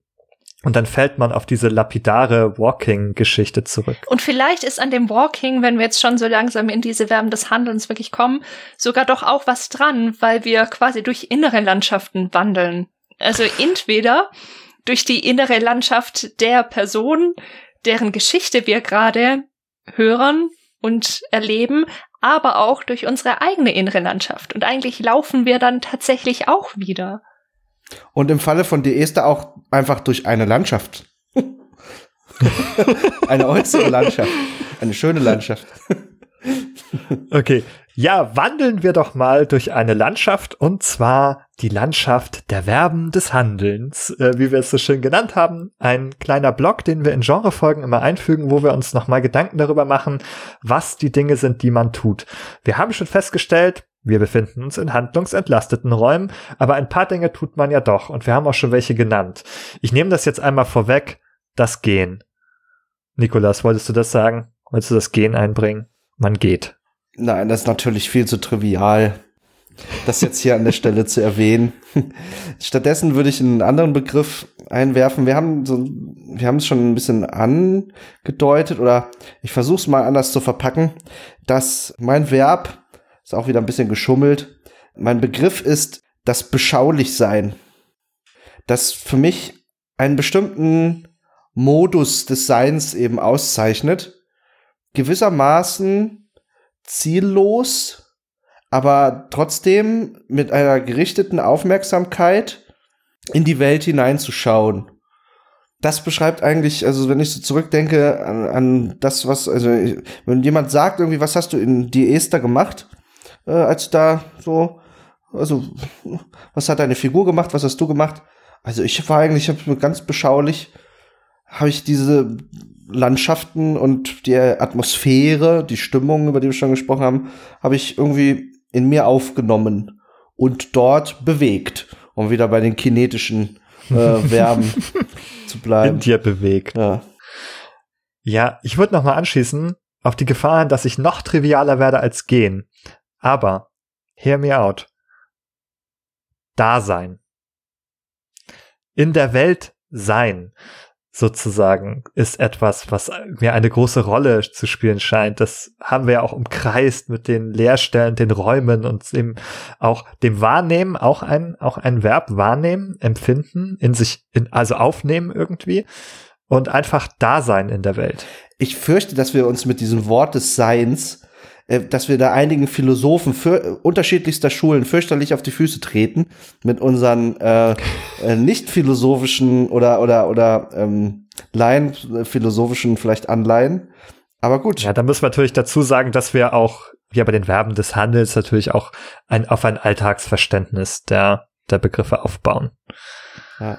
Das ganze Köfferchen der Philosophiegeschichte über das Sein und Dasein können wir nicht heute mit uns rumschleppen, ja. glaube ich. Mein Verb schließt sich eigentlich sehr an die Verben an, die ihr schon genannt habt. Das habe ich vorhin auch mal kurz reingeworfen. Eine Geschichte erfahren. Und da meine ich wirklich nicht was passiv erfahren, sondern wie du das auch schon gesagt hast, Nikolas, wirklich was in sich bewegen, also was in sich aufnehmen, darin irgendwie verarbeiten, natürlich auch Schlüsse draus ziehen. Da schließt sich vielleicht noch das manchmal kleine Rätsel lösen an, das, das ich jetzt als zweites Verb noch so ein bisschen mit reinbringe aber eben wirklich, wirklich viel dieses, ja, erfahren und erleben. Jetzt kommen ja meine anderen Sachen, die ich noch so aufgeschrieben hatte, teilweise total trivial vor mittlerweile. Ich habe so Sachen aufgeschrieben, wie wir das üblicherweise sonst in anderen Genres auch hatten. Ich hatte erkunden und explorieren. Das ist sicherlich nicht ganz falsch und suchen vielleicht auch. Was ich auch hatte, war so ein bisschen dieser Bereich des Schnüffelns, Spionierens und das ist ein Schummelwort hier, weil es kein, kein Verb richtig ist, aber ich hatte das, also Missachten von Privatsphäre auch nochmal. Oh. War, das schließt so ein bisschen an den Gedanken der Intimität an, dass man ja häufig, wenn man da irgendwo in so einem Haus unterwegs ist, so in den privaten Sachen der anderen Leute darum spioniert und schnüffelt und sozusagen in manchen Spielen, wir hatten das zum Beispiel bei Leons Identität, als wir darüber gesprochen hatten. Übrigens fast also ein Beispiel, das wir am Anfang vergessen haben zu sagen, Leons Identität ist im Grunde auch so eine Art Walking Simulator in einem ganz, ganz kleinen Raum, der aber auch ganz, ganz privat ist, wo man im Zimmer des Bruders herumschnüffelt. Und da hatten wir in dem Zusammenhang auch darüber gesprochen, dass es ja eigentlich auch so ein Vertrauensbruch ist, da in jemand anders Sachen zu schnüffeln, aber im Walking Simulator gar kein so seltener. Das war ja auch tatsächlich bei Jessica auch so in einer unserer anderen Folgen. Das ist zwar kein Walking Simulator gewesen, aber auch da haben wir das Thema aufgegriffen, was das eigentlich bedeutet, wenn wir in privaten, seien es Videos oder Texten oder sonst was, Tagebüchern herumschnüffeln. Also in diesem, in dieser Erfahrung des Intim, da, darin liegt ja grundsätzlich auch die Gefahr des Voyeurismus irgendwo begraben, ne? dass wir uns irgendwie äh, in irgendeiner Form ergötzen an dem, möglicherweise auch an dem, an dem, an dem Leid, das wir dort erfahren oder das also, dass uns mitgeteilt wird, was Spielfiguren dort irgendwie vielleicht erlebt haben. Im Falle von dir Esther steht dort ein, ein Autounfall irgendwie im Vordergrund einiger Audioschnipsel. Und ich bin aber eigentlich, also überrascht, dass doch vielleicht einige Spiele es doch schaffen, damit Takt heranzugehen und nicht in die voyeuristische Schiene so abdriften, die ja, was ja vielleicht naheliegt, weil es auch irgendwie eine Art Bedürfnis befriedigt, vielleicht ein, ein häufig, also was man eher vielleicht als niederes Bedürfnis bezeichnen würde. Aber ein, das wäre ja ein Kniff und ein Griff, deren sich andere Medien auch bedienen, ja, das voyeuristische Fantasien zu befriedigen. Und da gibt es sicherlich auch Spiele, die das tun, auch vielleicht aus dem Walking Simulator Bereich. Hast du da was, Benny? Ein Beispiel vielleicht? Nee, ich habe tatsächlich kein Beispiel für den Voyeurismus. Ich glaube, ob etwas voyeuristisch ist, hängt eben auch von der Art und Weise der Darstellung ab, ob es voyeuristisch dargestellt ist und vielleicht so von oben herab oder so etwas oder von sehr von außen. Ich würde dem eher was anderes entgegenstellen für die meisten Walking Simulator. Ein Begriff, ein, ein Verb des Handelns, nämlich einfühlen und mitfühlen sozusagen ein eher eine empathische Herangehensweise, also dass die Spiele meistens dazu neigen, äh, so eine Darstellung zu wählen, die es einem leichter macht, sich einzufühlen und mit den Figuren mitzufühlen, was denen da vormals passiert ist. Hm. Ich muss gerade noch mal an das Wort Schnüffeln denken, was du aufgeworfen hast, Benny, weil es eigentlich ein passendes und interessantes Wort ist, weil beim Schnüffeln beim Schnüffeln versucht man herauszufinden, was in der Luft liegt. Und damit ist man wieder bei der Atmosphäre und der Stimmung auch, ne? und es ist also, ne, man kann natürlich das voyeuristisch schnüffeln, aber das wären halt ne, natürlich jetzt nicht die Art Spiele, die uns interessieren, äh, sondern eher die, die in die andere beschriebene Richtung vielleicht tendieren. Ist übrigens total interessant, dass mir auch noch mal auffällt, dass eben diese die Atmosphäre nicht nur räumlich ist sozusagen im Walking Simulator in meiner Beziehung zur Umwelt, sondern auch in all diesen Lücken der Erzählung, die ich mir in, in der Umgebung erschließe, wo ich erst einen Schnipsel habe und dann einen anderen und wo ich sozusagen, wo Spannung dadurch entsteht, dass äh, sozusagen noch Luft zwischen diesen Schnipseln ist. Ne? Dass, dass man da eben nicht weiß, was ist passiert und es liegt so etwas in der Luft, das man nicht greifen kann, weil einem noch eine Information fehlt. Und auch hier hat man sozusagen quasi eine Atmosphäre, die zwischen diesen einzelnen ähm, Fundstücken entsteht. Die zwischen den Zeilen ist, um nochmal auf das Buchbeispiel zurückzukommen, das wäre es oder ich es gar nicht so passend empfunden habe, aber da passt es vielleicht doch wieder ein bisschen. Was mich gerade sehr freut, ist, wie viele Verben wir gefunden haben zu einem Spiel, das sich eigentlich dadurch auszeichnet, dass es handlungsentlastet ist in gewisser Weise. Und äh, ich glaube nicht, dass sich das, dass sich das widerspricht, sondern dass, dass das eben genau diese Dinge sind, die deswegen entstehen können, weil diese äußeren Handlungen reduziert sind. Ich habe das Pferd nämlich noch mal ein bisschen umgekehrt aufgezäumt und mich gefragt, was man denn alles nicht tut, nämlich wirklich so ziemlich alles, was man sonst macht. Also kämpfen, viele Arten der Fortbewegung fallen weg, man schleicht nicht, man springt nicht man muss nicht planen, wie man es aus Strategiespielen zum Beispiel kennt oder aus Aufbauspielen. Ich habe meistens keine Interaktion mit anderen Figuren. Wir sehen Firewatch und sowas ist eine Ausnahme. Da kann man ja sogar ein bisschen auswählen, wie man reagiert. Man muss keine Ressourcen sammeln, man muss kein Inventar verwalten. Und da ist mir aufgefallen, dass das natürlich sehr, sehr basic ist, aber damit auch sehr zugänglich. Und dann sind wir eigentlich wieder bei unserer Folge, die wir mit Hans-Christian Schmidt aufgenommen haben, nämlich die Game Literacy, unsere Folge 24, wo wir uns damit beschäftigt haben, wie Spiele zugänglich sein können und was, wie viel man eigentlich wissen muss, um sich so einem Spiel überhaupt annähern zu können und das lesen zu können. Ja, also von der Steuerung in der Ego-Perspektive mal abgesehen, ist es vielleicht dann tatsächlich ein guter Einstieg zum Spielen, der nicht so viele Voraussetzungen an ja, komplexe Eingaben, komplexe Tätigkeiten, schnelle Reaktionen und so weiter macht, die, wie du ja schon gesagt hast, so häufig abgefordert werden. Ich würde noch mal einen Hinweis dem sogar hinzufügen. Ich weiß nicht, ob wir das hier im Podcast schon mal besprochen haben, aber ein ganz überwiegender Teil von Spielhandlungen sind halt wirklich auch Gewalthandlungen in den meisten Spielen, nicht in allen, aber wenn man sich das mal anschaut, vieles ist halt etwas schlagen, etwas kaputt machen, etwas umschießen und so weiter. Das sind doch sehr, sehr verbreitete Handlungsalternativen und häufig stehen denen auch überhaupt gar keine anderen dann wieder entgegen, die vielleicht friedlicher wären oder so. Und da ist es halt bei so einer Tradition im, im digitalen Spiel nochmal besonders auffällig, dass da plötzlich all dies fehlt. Ja. Also um so zu den Einstiegshürden, auch den, das sind ja letztendlich auch motorische Hürden, die sich dadurch ergeben, durch eine komplexe Steuerung mit vielen Handlungsalternativen, die durch diese verschiedenen Steuerungsmöglichkeiten ausgelöst werden.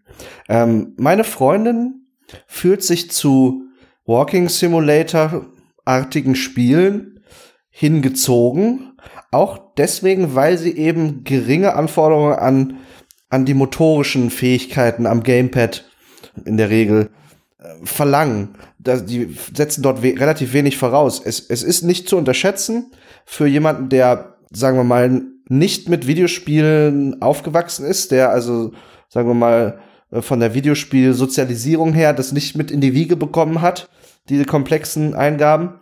Es ist nicht zu unterschätzen, was es schon an Herausforderung darstellt, zwei Bewegungsachsen gleichzeitig irgendwie in einem Spiel zu steuern. Einmal die Bewegung, einmal die Blickachse und beides in, in, in jeweils äh, mehreren Dimensionen.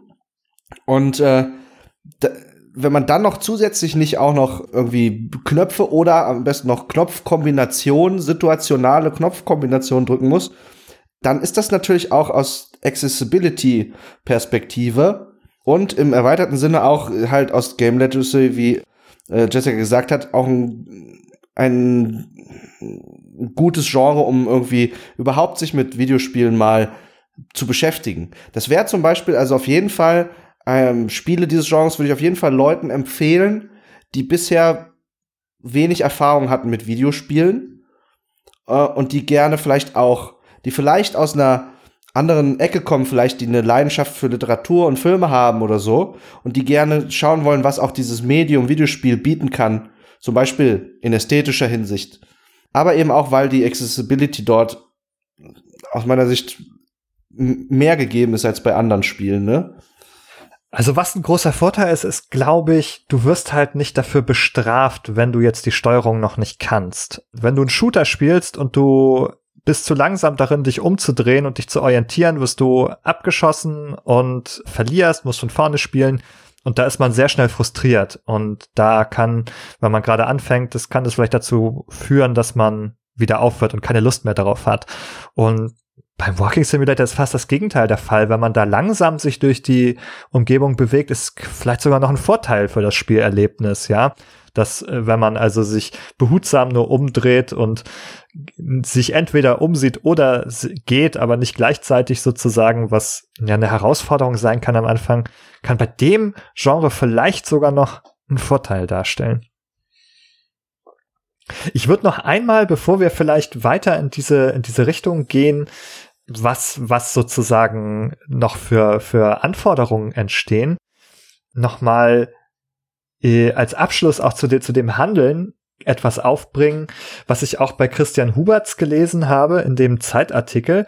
Er spricht davon äh, der Entmachtung des Spielers, weil vorher steht man so als handelndes Wesen im Vordergrund, so quasi so ein bisschen so ein Player-zentrisches Weltbild. Alles dreht sich um mich sozusagen. Ich, ich bin hier der Player und tue und mache. Und Christian Huberts stellt so ein bisschen in den Raum, Walking Simulator werden auch deshalb so ein bisschen abgelehnt vielleicht, weil die Leute sich jetzt entmachtet fühlen, weil sie nicht mehr so viele Handlungen haben. Und ich weiß nicht, wie es euch geht ich habe fast das Gefühl, nach dem, was wir uns angeschaut haben, stimmt das eigentlich gar nicht ganz, dass man entmachtet ist, sondern dass man halt auf einer ganz anderen Ebene agiert sozusagen und eher auf so einer inneren und psychischen, vielleicht innerpsychischen Ebene Dinge bewegt.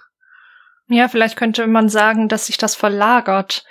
Also natürlich bist du, was Gameplay-Handlungen im Außen angeht, bist du entmachtet. Was aber auch nicht schlimm ist, denn dir kann in der Welt für gewöhnlich nichts passieren. Deswegen ist es nichts, was du brauchst. Ich finde, entmachtet klingt immer oder oft bedrohlich, was in dem Fall aber nicht ist. Und dafür kann eine innere Macht wachsen, könnte man sagen. mhm. Ja, was meinst du, Nikolas? Würdest du der Entmachtung zustimmen? Also, wenn man Macht versteht als ein irgendwie die Fähigkeit, anderen, gegebenenfalls gegen ihren Willen, die eigene Agenda aufzuzwingen, ja, dann muss man sagen, ja, diese Mittel sind bei den Walking Simulatoren begrenzt. Wir können in der Regel der Spielwelt wenig unseren Willen aufzwingen. Wir sind eigentlich dazu verdammt, eigentlich nur zu bezeugen, was dort passiert oder passiert ist. Ähm, und wir können auch einfach aus Ermangelung an einem Gegenüber, an einem fleischlichen Gegenüber, äh, wir können auch natürlich anderen Personen oder Lebewesen äh, nicht unsere, unseren Willen aufzwingen in einer Macht vollen, machtausübenden Handlung. Insofern finde ich, ist es ein äh, ganz gut gewählter Begriff. Ja, also ich kann deine Argumentation da total nachvollziehen. Also ich glaube, es, es ist richtig, was du sagst, dass man in dem Sinne sozusagen der Umgebung eine Handlung aufzuzwingen oder auf die einzuwirken. In diesem Sinne ist man, hat man vielleicht weniger Macht, ist man entmachtet. Auf der anderen Seite hat man eben, ja, also neue, äh, neues Handlungsrepertoire bekommen, die sich, das sich auf ein, auf ein Innen bezieht, auf innere Prozesse. Das haben wir ja heute schon viel umkreist tatsächlich. Und was mir dabei auffällt, ist, dass auch andere Begriffe, die benutzt werden, sozusagen als Alternativen zum Walking Simulator auch vorgeschlagen werden, auch die sich nicht auf das Innen beziehen. Also wir haben typischerweise bei Spielen einen sehr groß gerichteten Fokus natürlich auf diese äußeren Handlungen.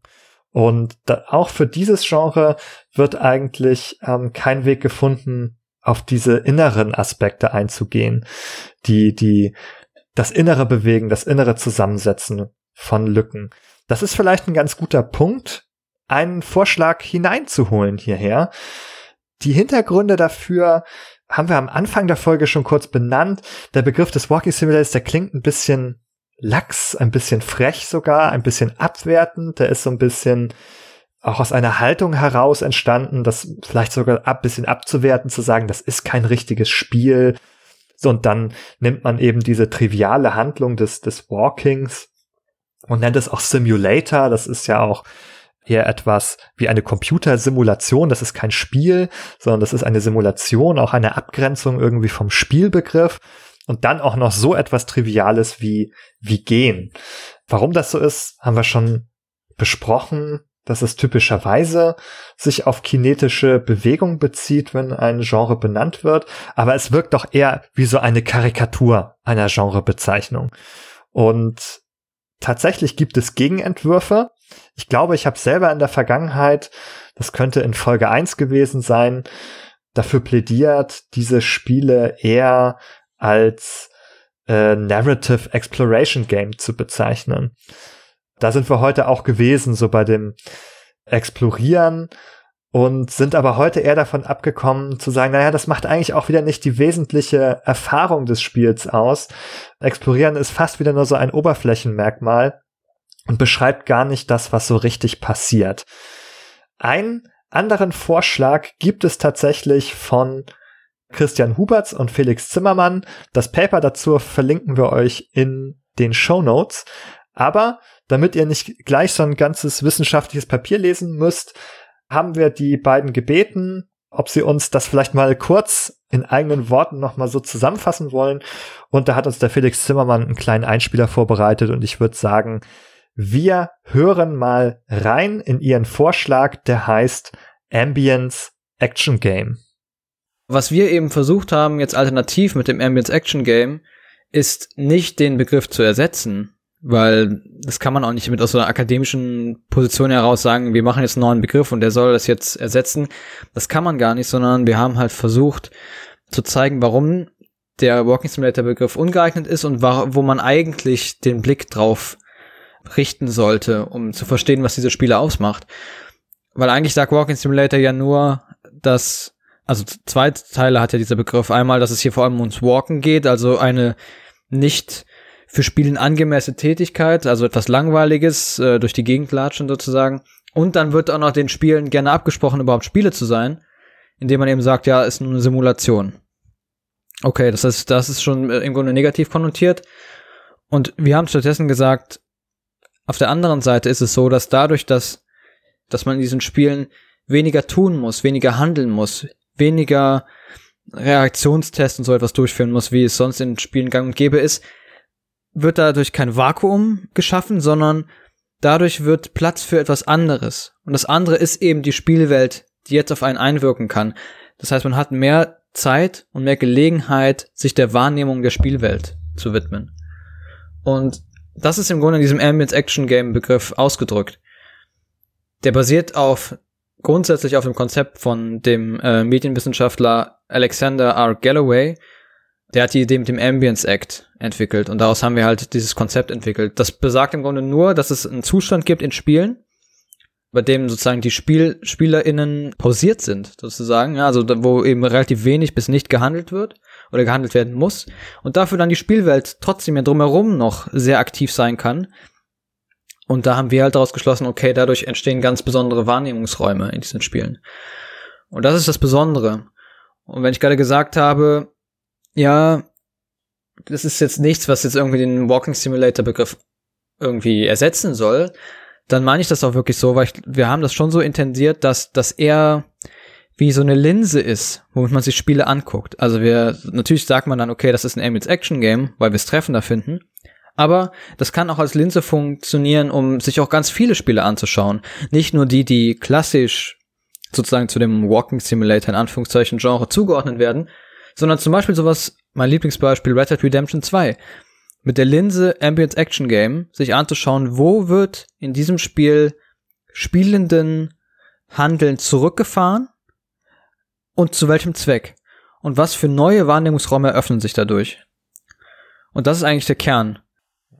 Vielen Dank an Felix Zimmermann für seine ähm, sehr hilfreiche Erklärung für seinen Begriff Ambience Action Game. Und wir haben gehört, das ist ein Vorschlag als alternative Bezeichnung äh, für Walking Simulator, die ähm, aus einer Idee heraus entwickelt ist, also wirklich einen treffenderen Begriff zu finden. Ja, was haltet ihr denn eigentlich von dieser Idee? Also, ich finde, ich finde, es besteht erstmal ein Konsens darin, dass der bisherige Begriff ja nicht ausreicht, der Walking Simulator, und dass der gegebenenfalls auch zu keiner weitergehenden, interessanten Analysen einlädt. Und ich finde, der Begriff des Ambient Action Games, der, wie Felix das schön gesagt hat, der lädt gerade dazu ein, unter den Rahmenbedingungen, die dieser Begriff vorgibt, sich halt äh, Spiele dann mal anzuschauen. Ne, wie durch eine Linse und äh, gegebenenfalls zu schauen, was sich vielleicht für neue Erkenntnisse gewinnen lassen daraus. Und das ist ja genau das, was wir auch in, in diesen Genrefolgen eigentlich immer versuchen. Wir versuchen ja jetzt hier keine Definition, wir versuchen keine fixen Einordnungen von irgendwelchen Spielen, so, so dogmatisch oder so, sondern wir versuchen eigentlich so eine Art Perspektive, nämlich unsere psychologische Perspektive, da aufzumachen, mit denen man wie als Angebot zu verstehen, auf die Spiele blicken kann. Aber natürlich nicht muss so, ne? Und ähm, das Ambient Action Game mh, mm, lenkt natürlich jetzt die Perspektive auf die Spiele auf eben ganz andere Sachen als der Walking Simulator auf eben diese zwei Komponenten der, der Ambience und beziehungsweise des Ambience Acts, ja. Und ähm, da könnten wir vielleicht mal von dem, was wir bisher entwickelt haben, in der Folge schauen, irgendwie lässt sich das äh, mit dieser Perspektive, gibt es da Gemeinsamkeiten, Überschneidungen und wo unterscheiden die sich vielleicht von dem, was wir bisher dazu entworfen haben? Mhm. Ich würde vielleicht noch mal ein kleines bisschen Futter, also Unterfütterung für diesen Begriff noch mitbringen. Denn Felix hat auch in seinem Einspieler erwähnt, dass diese Idee auf den äh, Alexander R. Galloway zurückgeht, der eine Systematisierung von Spielhandlungen entwickelt hat. Und der erkennt dort zwei Dimensionen, nämlich Operator Acts und Machine Acts. Also das ist eine Achse. Der Operator ist sozusagen also ein anderer Begriff für Player, also wenn ich selber etwas tue. Und wenn das Gegenteil äh, passiert, ist der Computer am Werk, die Maschine tut etwas für mich. Also wenn die mir zum Beispiel ein Menü anzeigt oder den Game Over Bildschirm, dann äh, ist das ein Machine Act sozusagen und kein Operator Act so. Und die zweite Unterscheidung ist zwischen diegetic, also diegetisch und non-diegetic, nicht di diegetisch sozusagen. Diegese ist sozusagen die, ein Begriff für die Verortung, dass etwas in der Geschichte des Spiels stattfindet, in der Fiktion. Das heißt, also diegetisch ist, wenn die Blätter rauschen im Wind des Spiels. Wenn aber ein Menü-Sound, ein Klicken, sozusagen ein Alarm vom Menü, ein Geräusch macht im Spiel, dann ist das, gehört das nicht in die Spielwelt hinein, nicht in die Spielhandlung und die Welt, sondern das ist außerhalb der Welt und dann sagt man, dass es nicht diegetisch ist.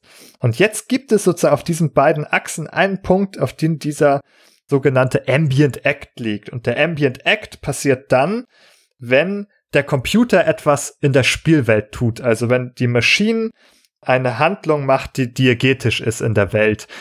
Also zum Beispiel, wenn eine Cutscene läuft, hat man im Grunde den Fall, dass der Computer einem eine, eine Geschichte vorspielt. Das wäre hier nach dieser Definition ein Ambient Act.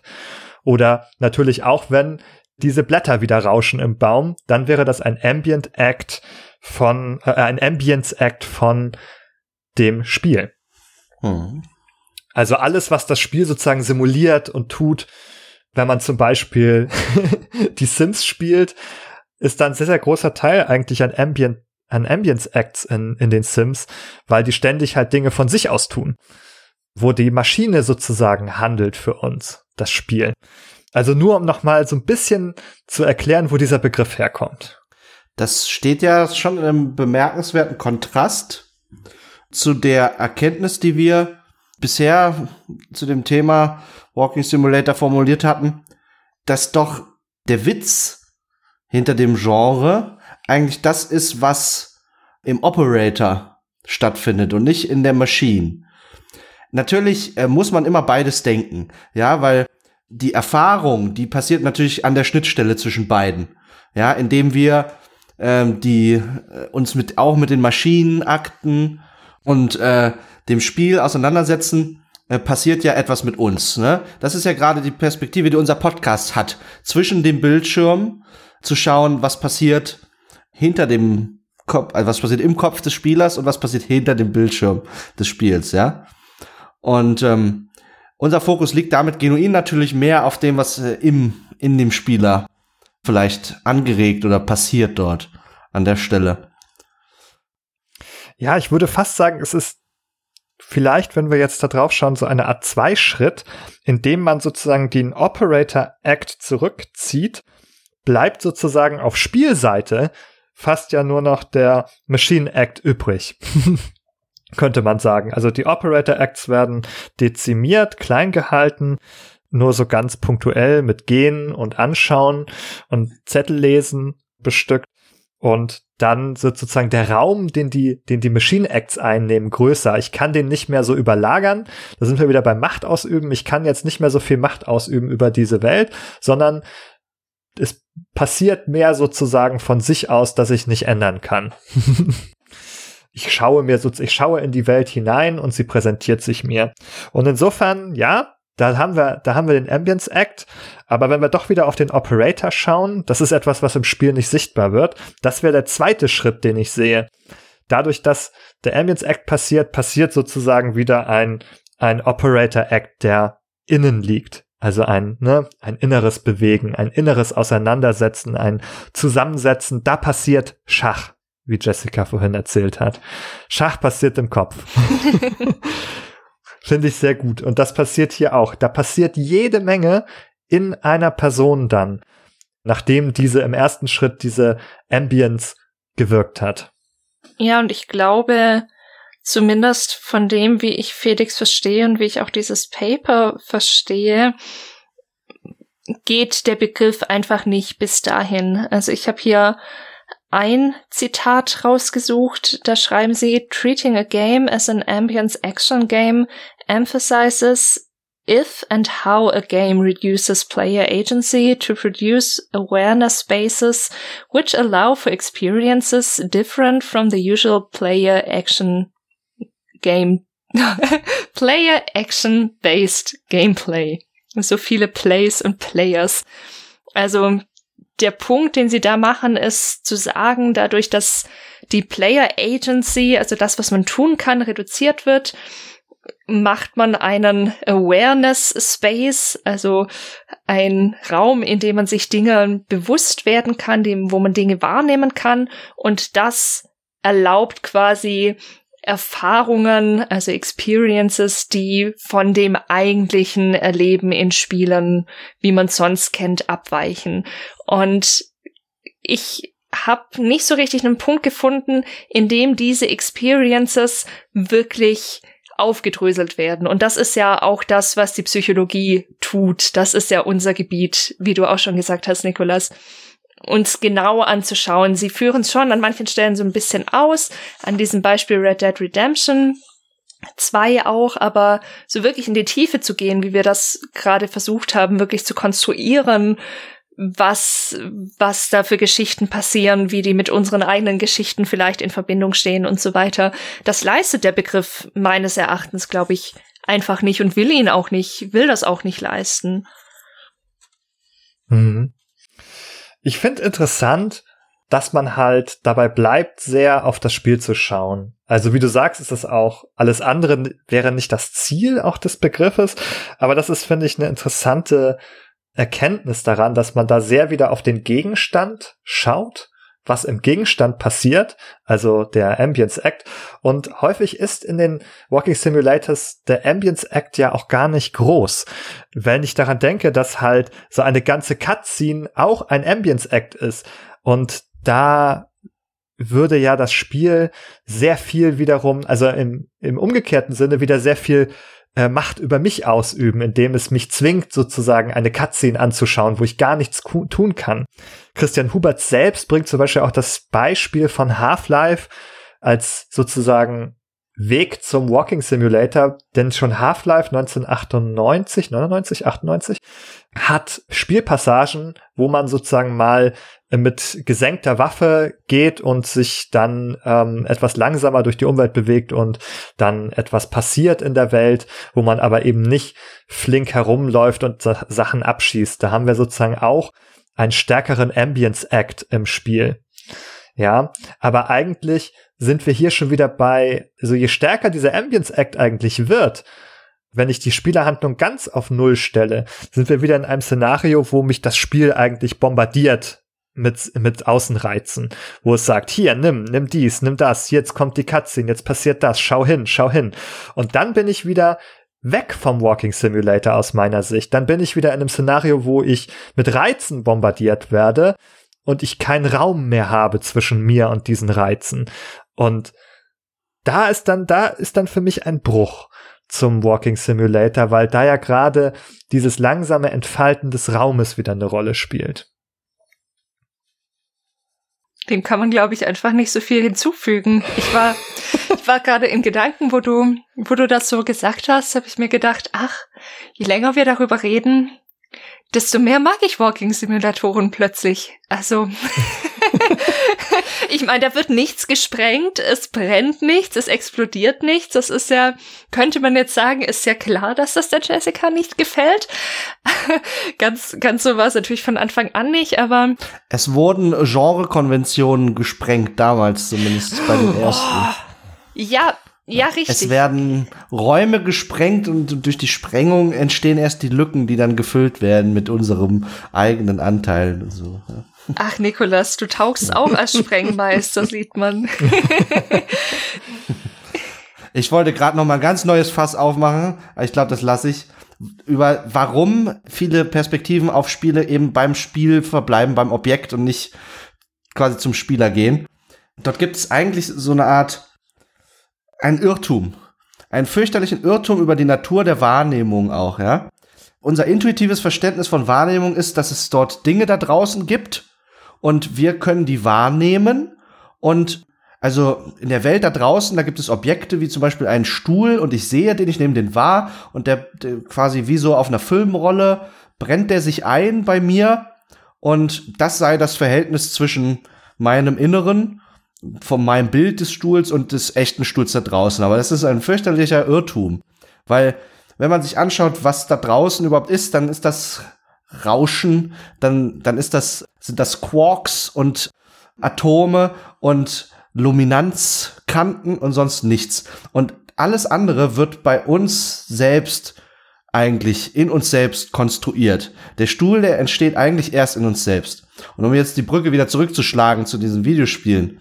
Also, sich einfach nur das Videospiel anzuschauen unter Ausklammerung dessen, der das Spiel spielt oder sagen wir mal ohne das entsprechend zu würdigen, was den Spielenden auszeichnet und seine, die Eigenschaften des Organs, mit dem er das Spiel, mit dem Spiel interagiert, nämlich seines Gehirns, das Objekt der Psychologie, das Objekt der Neugierde, dass das also zwangsläufig zu, zu exploratorischen unbefriedigenden Lücken führen muss, wenn man sich dem Phänomen halt der Videospiele nähert und vielen reizvollen Aspekten von Videospielen und Videospielkultur nähert.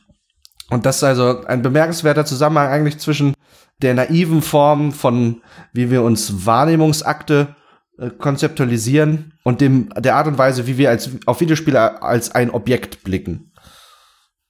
Ich finde das sehr, sehr gut, was du sagst, weil das auch nochmal den Blick darauf lenkt, das hast du nicht ausgesprochen, aber ich glaube, das äh, gehört dazu, nämlich, dass man häufig denkt, auch Wahrnehmung sei etwas Passives. Ja, ich nehme nur passiv wahr, äh, der Stuhl äh, drängt sich quasi mehr auf, äh, weil er in der Außenwelt ist. Und das Gegenteil ist tatsächlich der Fall. Wahrnehmung ist ein sehr aktiver Konstruktionsprozess.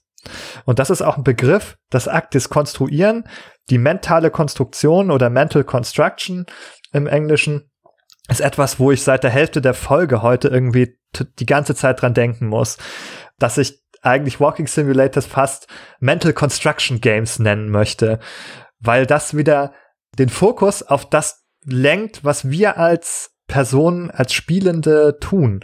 Dass wir die ganze Zeit damit beschäftigt sind, indem wir wahrnehmen und aufnehmen Dinge in uns und in uns bewegen, eigentlich mit dieser mentalen Konstruktion beschäftigt sind, mit dem mentalen Durchspielen und Konstruieren von Welten und Geschichten, mit dem mentalen Auffüllen von Lücken und dass das aber eben nicht passiv ist, dass es ein sehr, sehr aktiver Prozess ist, den wir nur deshalb ja vielleicht nicht so erleben oder etwas schmälern, weil man ihn nicht beobachten kann, weil man ihn nicht sichtbar machen kann im Spiel, weil er eben in uns passiert. Und da sind wir wieder genau bei dem Punkt, dass, ja, natürlich gucken wir ein bisschen aus der psychologischen Perspektive auf den Menschen, aber ich glaube, das ist auch wichtig, den Menschen hier wieder hineinzuholen in das Thema denn das Spiel ist meiner Meinung nach nicht das Spiel, wenn es nicht gespielt wird. Also wenn nur der Bildschirm flimmert, dann passiert das Spiel nicht, sondern, und das ist auch eine Art drauf zu gucken, das digitale Spiel, der Spielautomat, der Computer ist nur die Institution, auf der es passiert sozusagen. Und das eigentliche Spiel ist das, was wir dann tun, was wir selber hineingeben, was, wenn wir mit den Regeln und Systemen interagieren. Ich frag mich gerade, du sagtest gerade, den Spieler und Spielerin wieder reinholen, die Person, die das Spiel spielt. Ich habe mich gefragt, ob wir eigentlich in unseren ganzen Ausschweifungen darüber, was wir mental in diesen Spielen konstruieren, ob wir da Leute verloren haben. Also es kann sein, dass die vielleicht jetzt schon gar nicht mehr zuhören, aber ich habe mich gefragt, ob das eine Erfahrung ist, die jedem gleich zugänglich ist. Und ich glaube, das ist fast eine rhetorische Frage, die man mit Nein beantworten kann. Aber ich kann mir vorstellen, dass, dass uns vielleicht auch einige Menschen zuhören, die schon Walking Simulatoren gespielt haben und damit irgendwie nichts anfangen konnten, die vielleicht wie gerade bei dir Esther davor sitzen und denken, na toll, und was mache ich jetzt hier? Was soll das? Okay, ich kann hier so ein komisches Bild angucken, das da irgendwie auf dem Tisch liegt keine Ahnung, da wird ein Brief vorgelesen, was soll ich jetzt damit? Jetzt, okay, laufe ich mal diesen Berg rauf, okay, da hinten blinkt was, ja und? Und wann passiert jetzt hier irgendwie was? Uh, da fliegt ein Vogel, oh, Wahnsinn.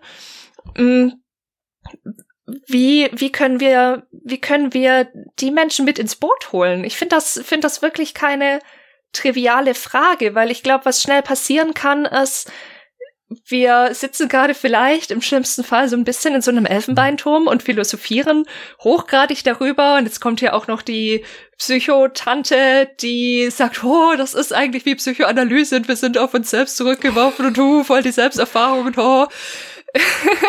Aber was, ich, ich glaube nicht, dass, dass damit jeder und jede was anfangen kann. Also das ist ein total valider Punkt, der, also glaube ich, auch mir so ein bisschen ent, entglitten ist in der Zeit, aber du hast total recht.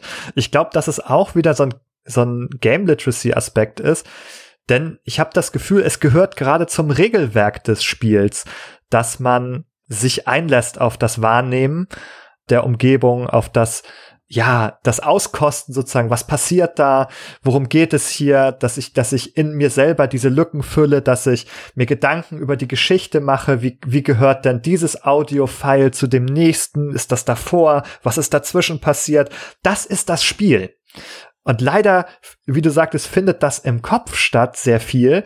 Und deshalb ist es, also, erklärt es sich nicht so leicht aus dem Gegenstand heraus, sondern eigentlich müsste man auch noch expliz etwas expliziter wissen, dass das also das, darum geht es in dem Spiel. Das sind die Regeln. Wenn ich sozusagen daran nicht teilnehme, wenn ich nur wie ein Speedrunner durch Gone Home laufe, durch das Haus gehe und einfach nur alles anklicke, was überall erscheint, dann spiele ich das Spiel eigentlich nicht. Und man muss natürlich erstmal wissen, dass das eigentliche Spiel eben diese Art der Auseinandersetzung ist, die in einem selber stattfindet. Und Das ist vielleicht aber auch wieder gar nicht leicht zu kommunizieren, wenn man nicht weiß, worum es geht. Ich glaube, das ist ein total wichtiger Punkt, den du da gerade genannt hast, weil ich will mich in diesen in diesen Ausführungen, die ich da gerade rausgehauen habe, über DRS da gar nicht rausnehmen. DRS war, glaube ich, mein zweites, mein zweiter Walking Simulator, den ich gespielt habe. Und mir ging es ein bisschen ähnlich, obwohl ich wusste, dass, dass das passieren wird.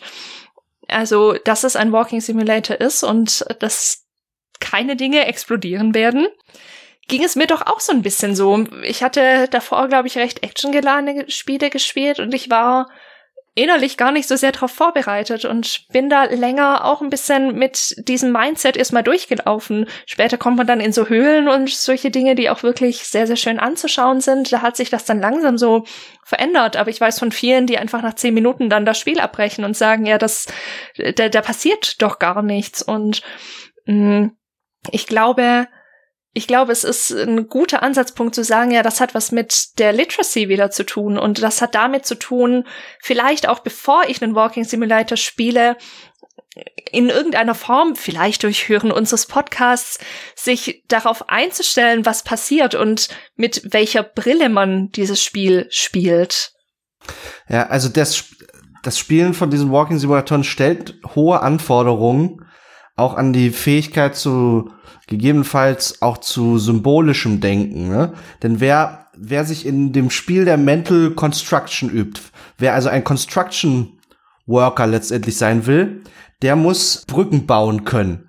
Und was meine ich mit Brücken? Ich meine damit nicht hier den Bridge Constructor spielen auf, auf dem Handy daddeln oder so, sondern ich meine, der muss, wenn er sich zum Beispiel einem Symbol gegenüber sieht, der muss die Brücke schlagen können vom Zeichen, das sich ihm offenbart, zum Bezeichneten. Der muss über das Symbol hinausblicken und schauen, okay, was könnte damit gemeint sein? Der muss Dinge, die er in der Spielwelt vorfindet, eben in Relation setzen, eine Brücke schlagen zu dem, was in einem drin dann vielleicht vorgeht.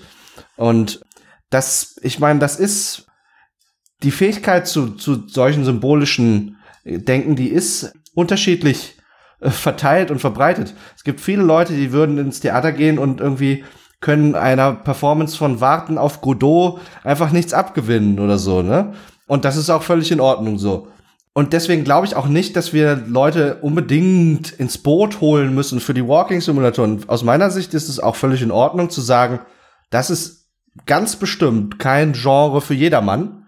Aber vielleicht lohnt es sich für den einen oder anderen dort mal mit einer bisschen veränderten Perspektive drauf zu gucken und zu schauen, ob das vielleicht hilft, diesen, den Reiz des Genres besser nachvollziehen zu können. Ja? Aber vielleicht, äh, vielleicht bleibt es auch dabei, dass einfach irgendeinem drin da nichts passiert, wenn man das spielt. Und das ist keinesfalls dann ein Hinweis auf eine Pathologie oder eine, äh, keine Ahnung was, äh, sondern dann ist die Passung einfach nicht da. Dafür ist die Welt der Videospiele ja so, so breit und tief, wie sie eben ist. Und das würde ich eher als Stärke sehen, als denn, als denn als Schwäche. Dass dieses Genre halt eben vielleicht nicht so zugänglich ist wie andere Genre. Ja. Das ist interessant. Also wir hatten zwischendurch ja auch mal das Take, irgendwie sind die ganz zugänglich, so weil man da so rumspazieren kann. Jetzt sind wir dabei, ah, eigentlich sind sie auch total voraussetzungsreich. Und ich finde, da kann man auch noch mal Kritik wieder an dieser Bezeichnung üben, Walking Simulator, weil sie, das fällt mir daran sehr auf, eine total schlechte und falsche Anleitung ist, wie diese Spiele zu spielen sind. Nämlich, wenn man sie tatsächlich dann so spielt, dass man nur herumläuft und sich damit nicht auseinandersetzt und nicht befasst mit der Welt, dann funktionieren sie nicht, dann spielt man sie nicht richtig, dann folgt man eigentlich nicht den, den Regeln.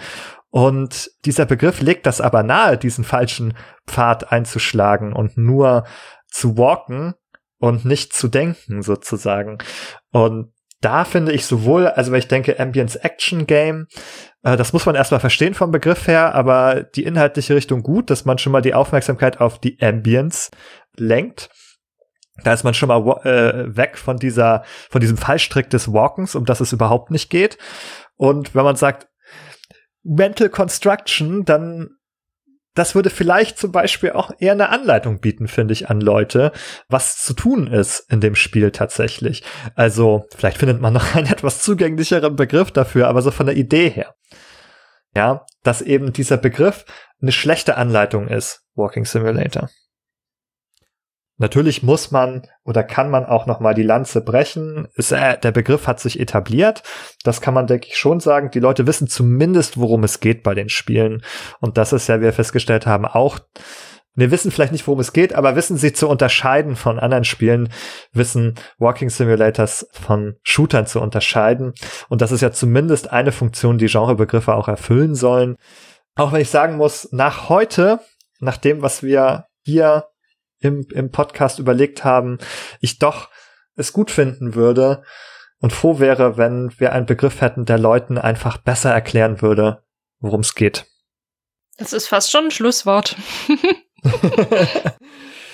ja, wenn das so ist, dann würde ich sagen, ist unser letzter Walk in diesem Podcast der, den ich mit euch immer ganz mit euch allen immer ganz gemeinsam bis zu Ende gehe und euch erzähle, dass ihr uns auf iTunes abonnieren könnt, dass ihr uns auf Spotify abonnieren könnt, dass ihr uns eine gute Bewertung geben könnt. Ja, nur noch ein paar Meter bis zur Tür, da vorne kommt sie. Und ihr könnt auf unseren Discord gehen, dort mit unserer Community sprechen. Wir haben gerade die 60 Personen auf unserem Discord erreicht. Da kann man mal eine kleine Party mit uns feiern. Auf jeden Fall kommt vorbei, diskutiert mit uns über die Folge, lasst uns Feedback da. Vielleicht habt ihr Fragen äh, an diese Folge oder anderes. Kommt auf unseren Discord, diskutiert mit uns. Und ansonsten bleibt mir nur jetzt am Ende angekommen, euch die Tür zu öffnen und zu sagen, schön, dass ihr da wart. Bis zum nächsten Mal. Geht in aller Ruhe raus und konstruiert weiter. Macht's gut. Macht's gut. Ciao.